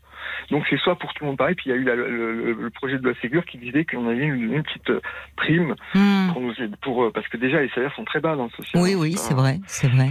C'est combien Et, le euh, salaire moyen d'un éducateur? 1800. 1800.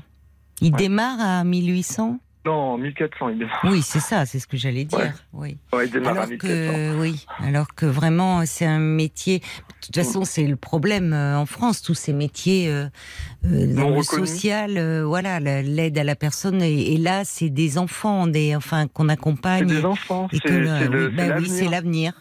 Mais il y a eu, euh, alors je, je, je- au niveau de la protection de l'enfance, ils ont au niveau du gouvernement, ils ont nommé quelqu'un, je, je sais plus quel est son statut. J'ai, c'est pas un ministre, euh, c'est ils ont essayé de mettre c'est quelqu'un. qui- euh, c'est un délégué de la Voilà. famille euh, Oui. et de je sais plus quoi. Ben, euh, pour- C'est auprès de lui qu'il faudrait faire remonter ça, puisque justement, ils ont eu à cœur de nommer quelqu'un qui s'occupe Ouais, de ça. ouais, mais je crois qu'en fait, il est même, on sait même pas qui c'est. Je crois qu'il a été changé, on sait même pas. Qui c'est vrai qu'on n'en parle plus, oui, je suis d'accord avec vous. C'est pour Ah ça que j'ai malheureusement pas son nom en tête. Parce qu'il y a, y, y une personne qui a sorti un livre et qui a dénoncé ce Oui, qu'il a vécu bah, dans son foyer. un jeune homme et qui avait même Oui. été reçu par Madame Macron. Voilà, Euh, parce qu'il a- et- et-.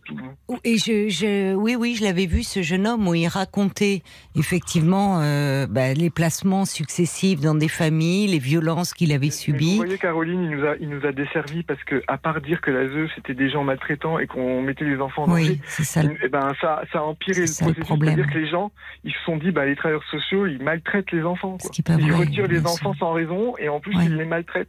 Non. Et en fait, ça nous a complètement desservi. Oui, c'est pour ça qu'on n'avait pas les médias. Oui. Ah oui, je comprends. C'est ça. Ah, oui, euh, Oui, mais on peut pas d'abord mettre tout dans le même sac. C'est plus un, ah oui, un que- fonctionnement, comme vous dites, euh, euh, c'est au, au sommet, enfin, et puis, puis ça Vous montre savez, si on aussi. va plus loin, on a été contacté par une journaliste de Mediapart Oui, mais, euh, oui. qui nous a promis un, un reportage, tout ça. On avait fait, on avait fait un collectif à Paris parce Oui, que y avait des- voulait nous retirer les nuits. Parce que nous, on estimait que les nuits étaient importantes justement pour ça libérer la parole et c'est à ce moment que les, les gamins Mais ont Ah, besoin. Mais Et comment retirer les nuits? C'est-à-dire qu'il y avait plus d'éducateurs nuit. de nuit qui tournent. Eh ben, Non. ça a été fait. Et Mediapart nous a interviewés. Ils ont même pas publié l'interview en nous disant ça intéressera personne. Et on a passé. Oui, mais alors c'est le, par- c'est le paradoxe parce que Ah, on parle beaucoup de protection de l'enfance, ouais. on parle des, des violences conjugales et des Ouais. violences familiales et, et finalement, mais c'est vrai que les féminicides et c'est à juste titre, on, on- vraiment on, on en parle beaucoup et, Oui, mais et- ça augmente toujours. mais ça augmente toujours. Mais c'est vrai qu'on n'associe jamais, d'ailleurs, les problèmes, les problématiques familiales et les enfants. Parce que là, vous me dites que dans les foyers, maintenant, ce sont des veilleurs de nuit. Il n'y a plus Ah d'éducateurs. bah, maintenant, il n'y a plus, non. À Paris, enfin, partout en France, c'est des veilleurs de nuit qui sont pas formés pour la plupart du temps. Oui, c'est un problème. Je suis d'accord Ah avec oui, mais vous. ça coûte moins cher. Bien sûr. Mais Donc oui. euh, voilà. Et on a fait, euh, enfin, et je me souviens, je vais pas donner le nom de l'artiste, hein, mais il y avait un artiste très connu qui a du talent et qui écrit des paroles incroyables Oui, que tout le monde euh, euh, vénère. Oh là là, les belles paroles, c'est un mec, il, il aime, la- il aime les gens et tout. On est allé le voir parce que son gamin était dans l'école de nos enfants qui étaient au foyer, Oui, dans la même école. oui. Je lui ai dit, écoutez, euh, on nous entend pas, la presse ne nous écoute pas, ne nous donne pas de voix. Est-ce qu'on peut passer par vous? On aura un impact. Vous savez ce qu'il m'a répondu? Alors oui, m'a dit- c'était vrai, il avait raison. Mais en même temps, son métier fait que il est un, personnage, un personnage public. Il m'a dit, là, je suis à l'école pour venir chercher mon fils, je suis pas là au travail. Bah oui, mais en fait, il a- les enfants sont à la même école que votre fils qui joue avec. Oui, c'était une façon de. Enfin, des artistes, choses, en épousant une cause, la font connaître auprès de, Ouais, auprès de alors nous quand tous. j'entends à la télé que ces combats, blablabla, blablabla, mais quand vous allez le voir, il nous a littéralement envoyé balader, quoi. Et là, j'étais, quand j'entends ce, c'est, les gens qui disent, ah ouais, mais lui, il est proche des gens, t'entends les paroles. Non, c'est pas vrai. Mais là aussi, j'étais encore déçu. Oui, je vois qu'il purée, y aurait, il y aurait beaucoup, beaucoup à dire. Mais il faut nous rappeler de temps en temps, euh, Bah, Frédéric, moi, pour nous quitté, parler hein, de la votre. protection euh, de l'enfance, du coup. Comment Parce que ce que je voulais dire, moi, j'ai quitté hein, la protection de l'enfance. Oui, vous êtes sauvé, où aujourd'hui? Euh, la protection judiciaire de la jeunesse. Ah, c'est ça. Et. D'accord, c'est un fonctionnement. Et là, ça a beaucoup plus de sens parce que c'est c'est vraiment euh, travailler avec des jeunes qui ont mal tourné pour leur redonner une chance. Et en fait, euh, il y a quelque chose qui se passe. Il y a beaucoup plus de moyens. Et euh, parce que là, sur la violence, en fait, euh, des jeunes, il y a eu vraiment des choses qui ont été faites auprès du, du, du ministère et, D'accord. et c'est- ça devient beaucoup plus intéressant. Maintenant, c'est dommage pour les plus jeunes, quoi, parce que le, la PJJ, ça commence qu'à 13 Mais ans. oui, ça commence à 13 ans, la protection Ouais. judiciaire. Mais Ouais. comme vous dites, il faut s'occuper Enfin, aussi des il y a- plus y a jeunes. plus jeunes. Mais la- l'essentiel, Oui, la majorité des oui. jeunes, on, c'est des ados, donc euh, c'est plutôt pour les plus petits c'est. c'est- voyez, voyez, vous, c'est vrai que euh, vous dites au fond, vous n'arrivez pas à avoir euh, de l'impact dans les médias, alors que quand même les enfants, on est dans une société qui a à cœur de la problématique de l'enfance, de protéger les enfants.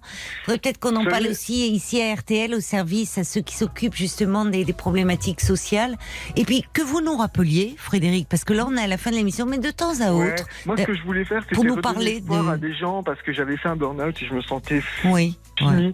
Et ça a été très loin. hein. J'ai- J'ai un soir ouvert la fenêtre pour sauter je me suis dit, j'ai plus de Ah solution. non, Je- ah non. Et en fait, c'est mon chat qui m'a sauvé la vie parce qu'il s'est frotté à ma jambe et je l'ai regardé. Je me suis dit, mais qu'est-ce qu'ils vont faire de lui si je fais ça? Il va aller à la SPA, il mérite pas. Bon, Euh, Frédéric, heureusement qu'il était là, votre petit chat. Et alors, vous pensez pas à moi? Vous m'appelez dans ces cas-là Vous savez que je suis là, moi je veille tous les soirs, entre 22h et minuit et demi. Frédéric, malheureusement, je dois vous laisser passer la On fin de l'émission. Heureusement ouais. que vous n'avez pas sauté, que vous êtes avec nous. Vous nous rappelez comme des petites chroniques un peu de votre boulot, de parce que moi je pense Ouais. que ça peut intéresser, intéresser les gens. Donc, euh, prenez soin de vous et rappelez-nous, d'accord? D'accord. je vous embrasse, Frédéric. Vraiment, Merci, J'étais heureuse de parler avec vous. Merci. C'est fini pour ce soir. On sera là, bien sûr, dès 22h avec toute la petite équipe de Parlons-nous. Un mot pour vous dire qu'il y aura du foot. C'est Bob Wade qui nous dit, alors il y a la Ligue des Champions. Il sera possible de l'écouter sur rtl.fr. Toute l'équipe des sports vous fera vivre le match en direct. Et vous, vous pourrez écouter aussi Parlons-nous. On sera là aux horaires habituels, 22h, minuit et demi. Belle nuit, je vous embrasse.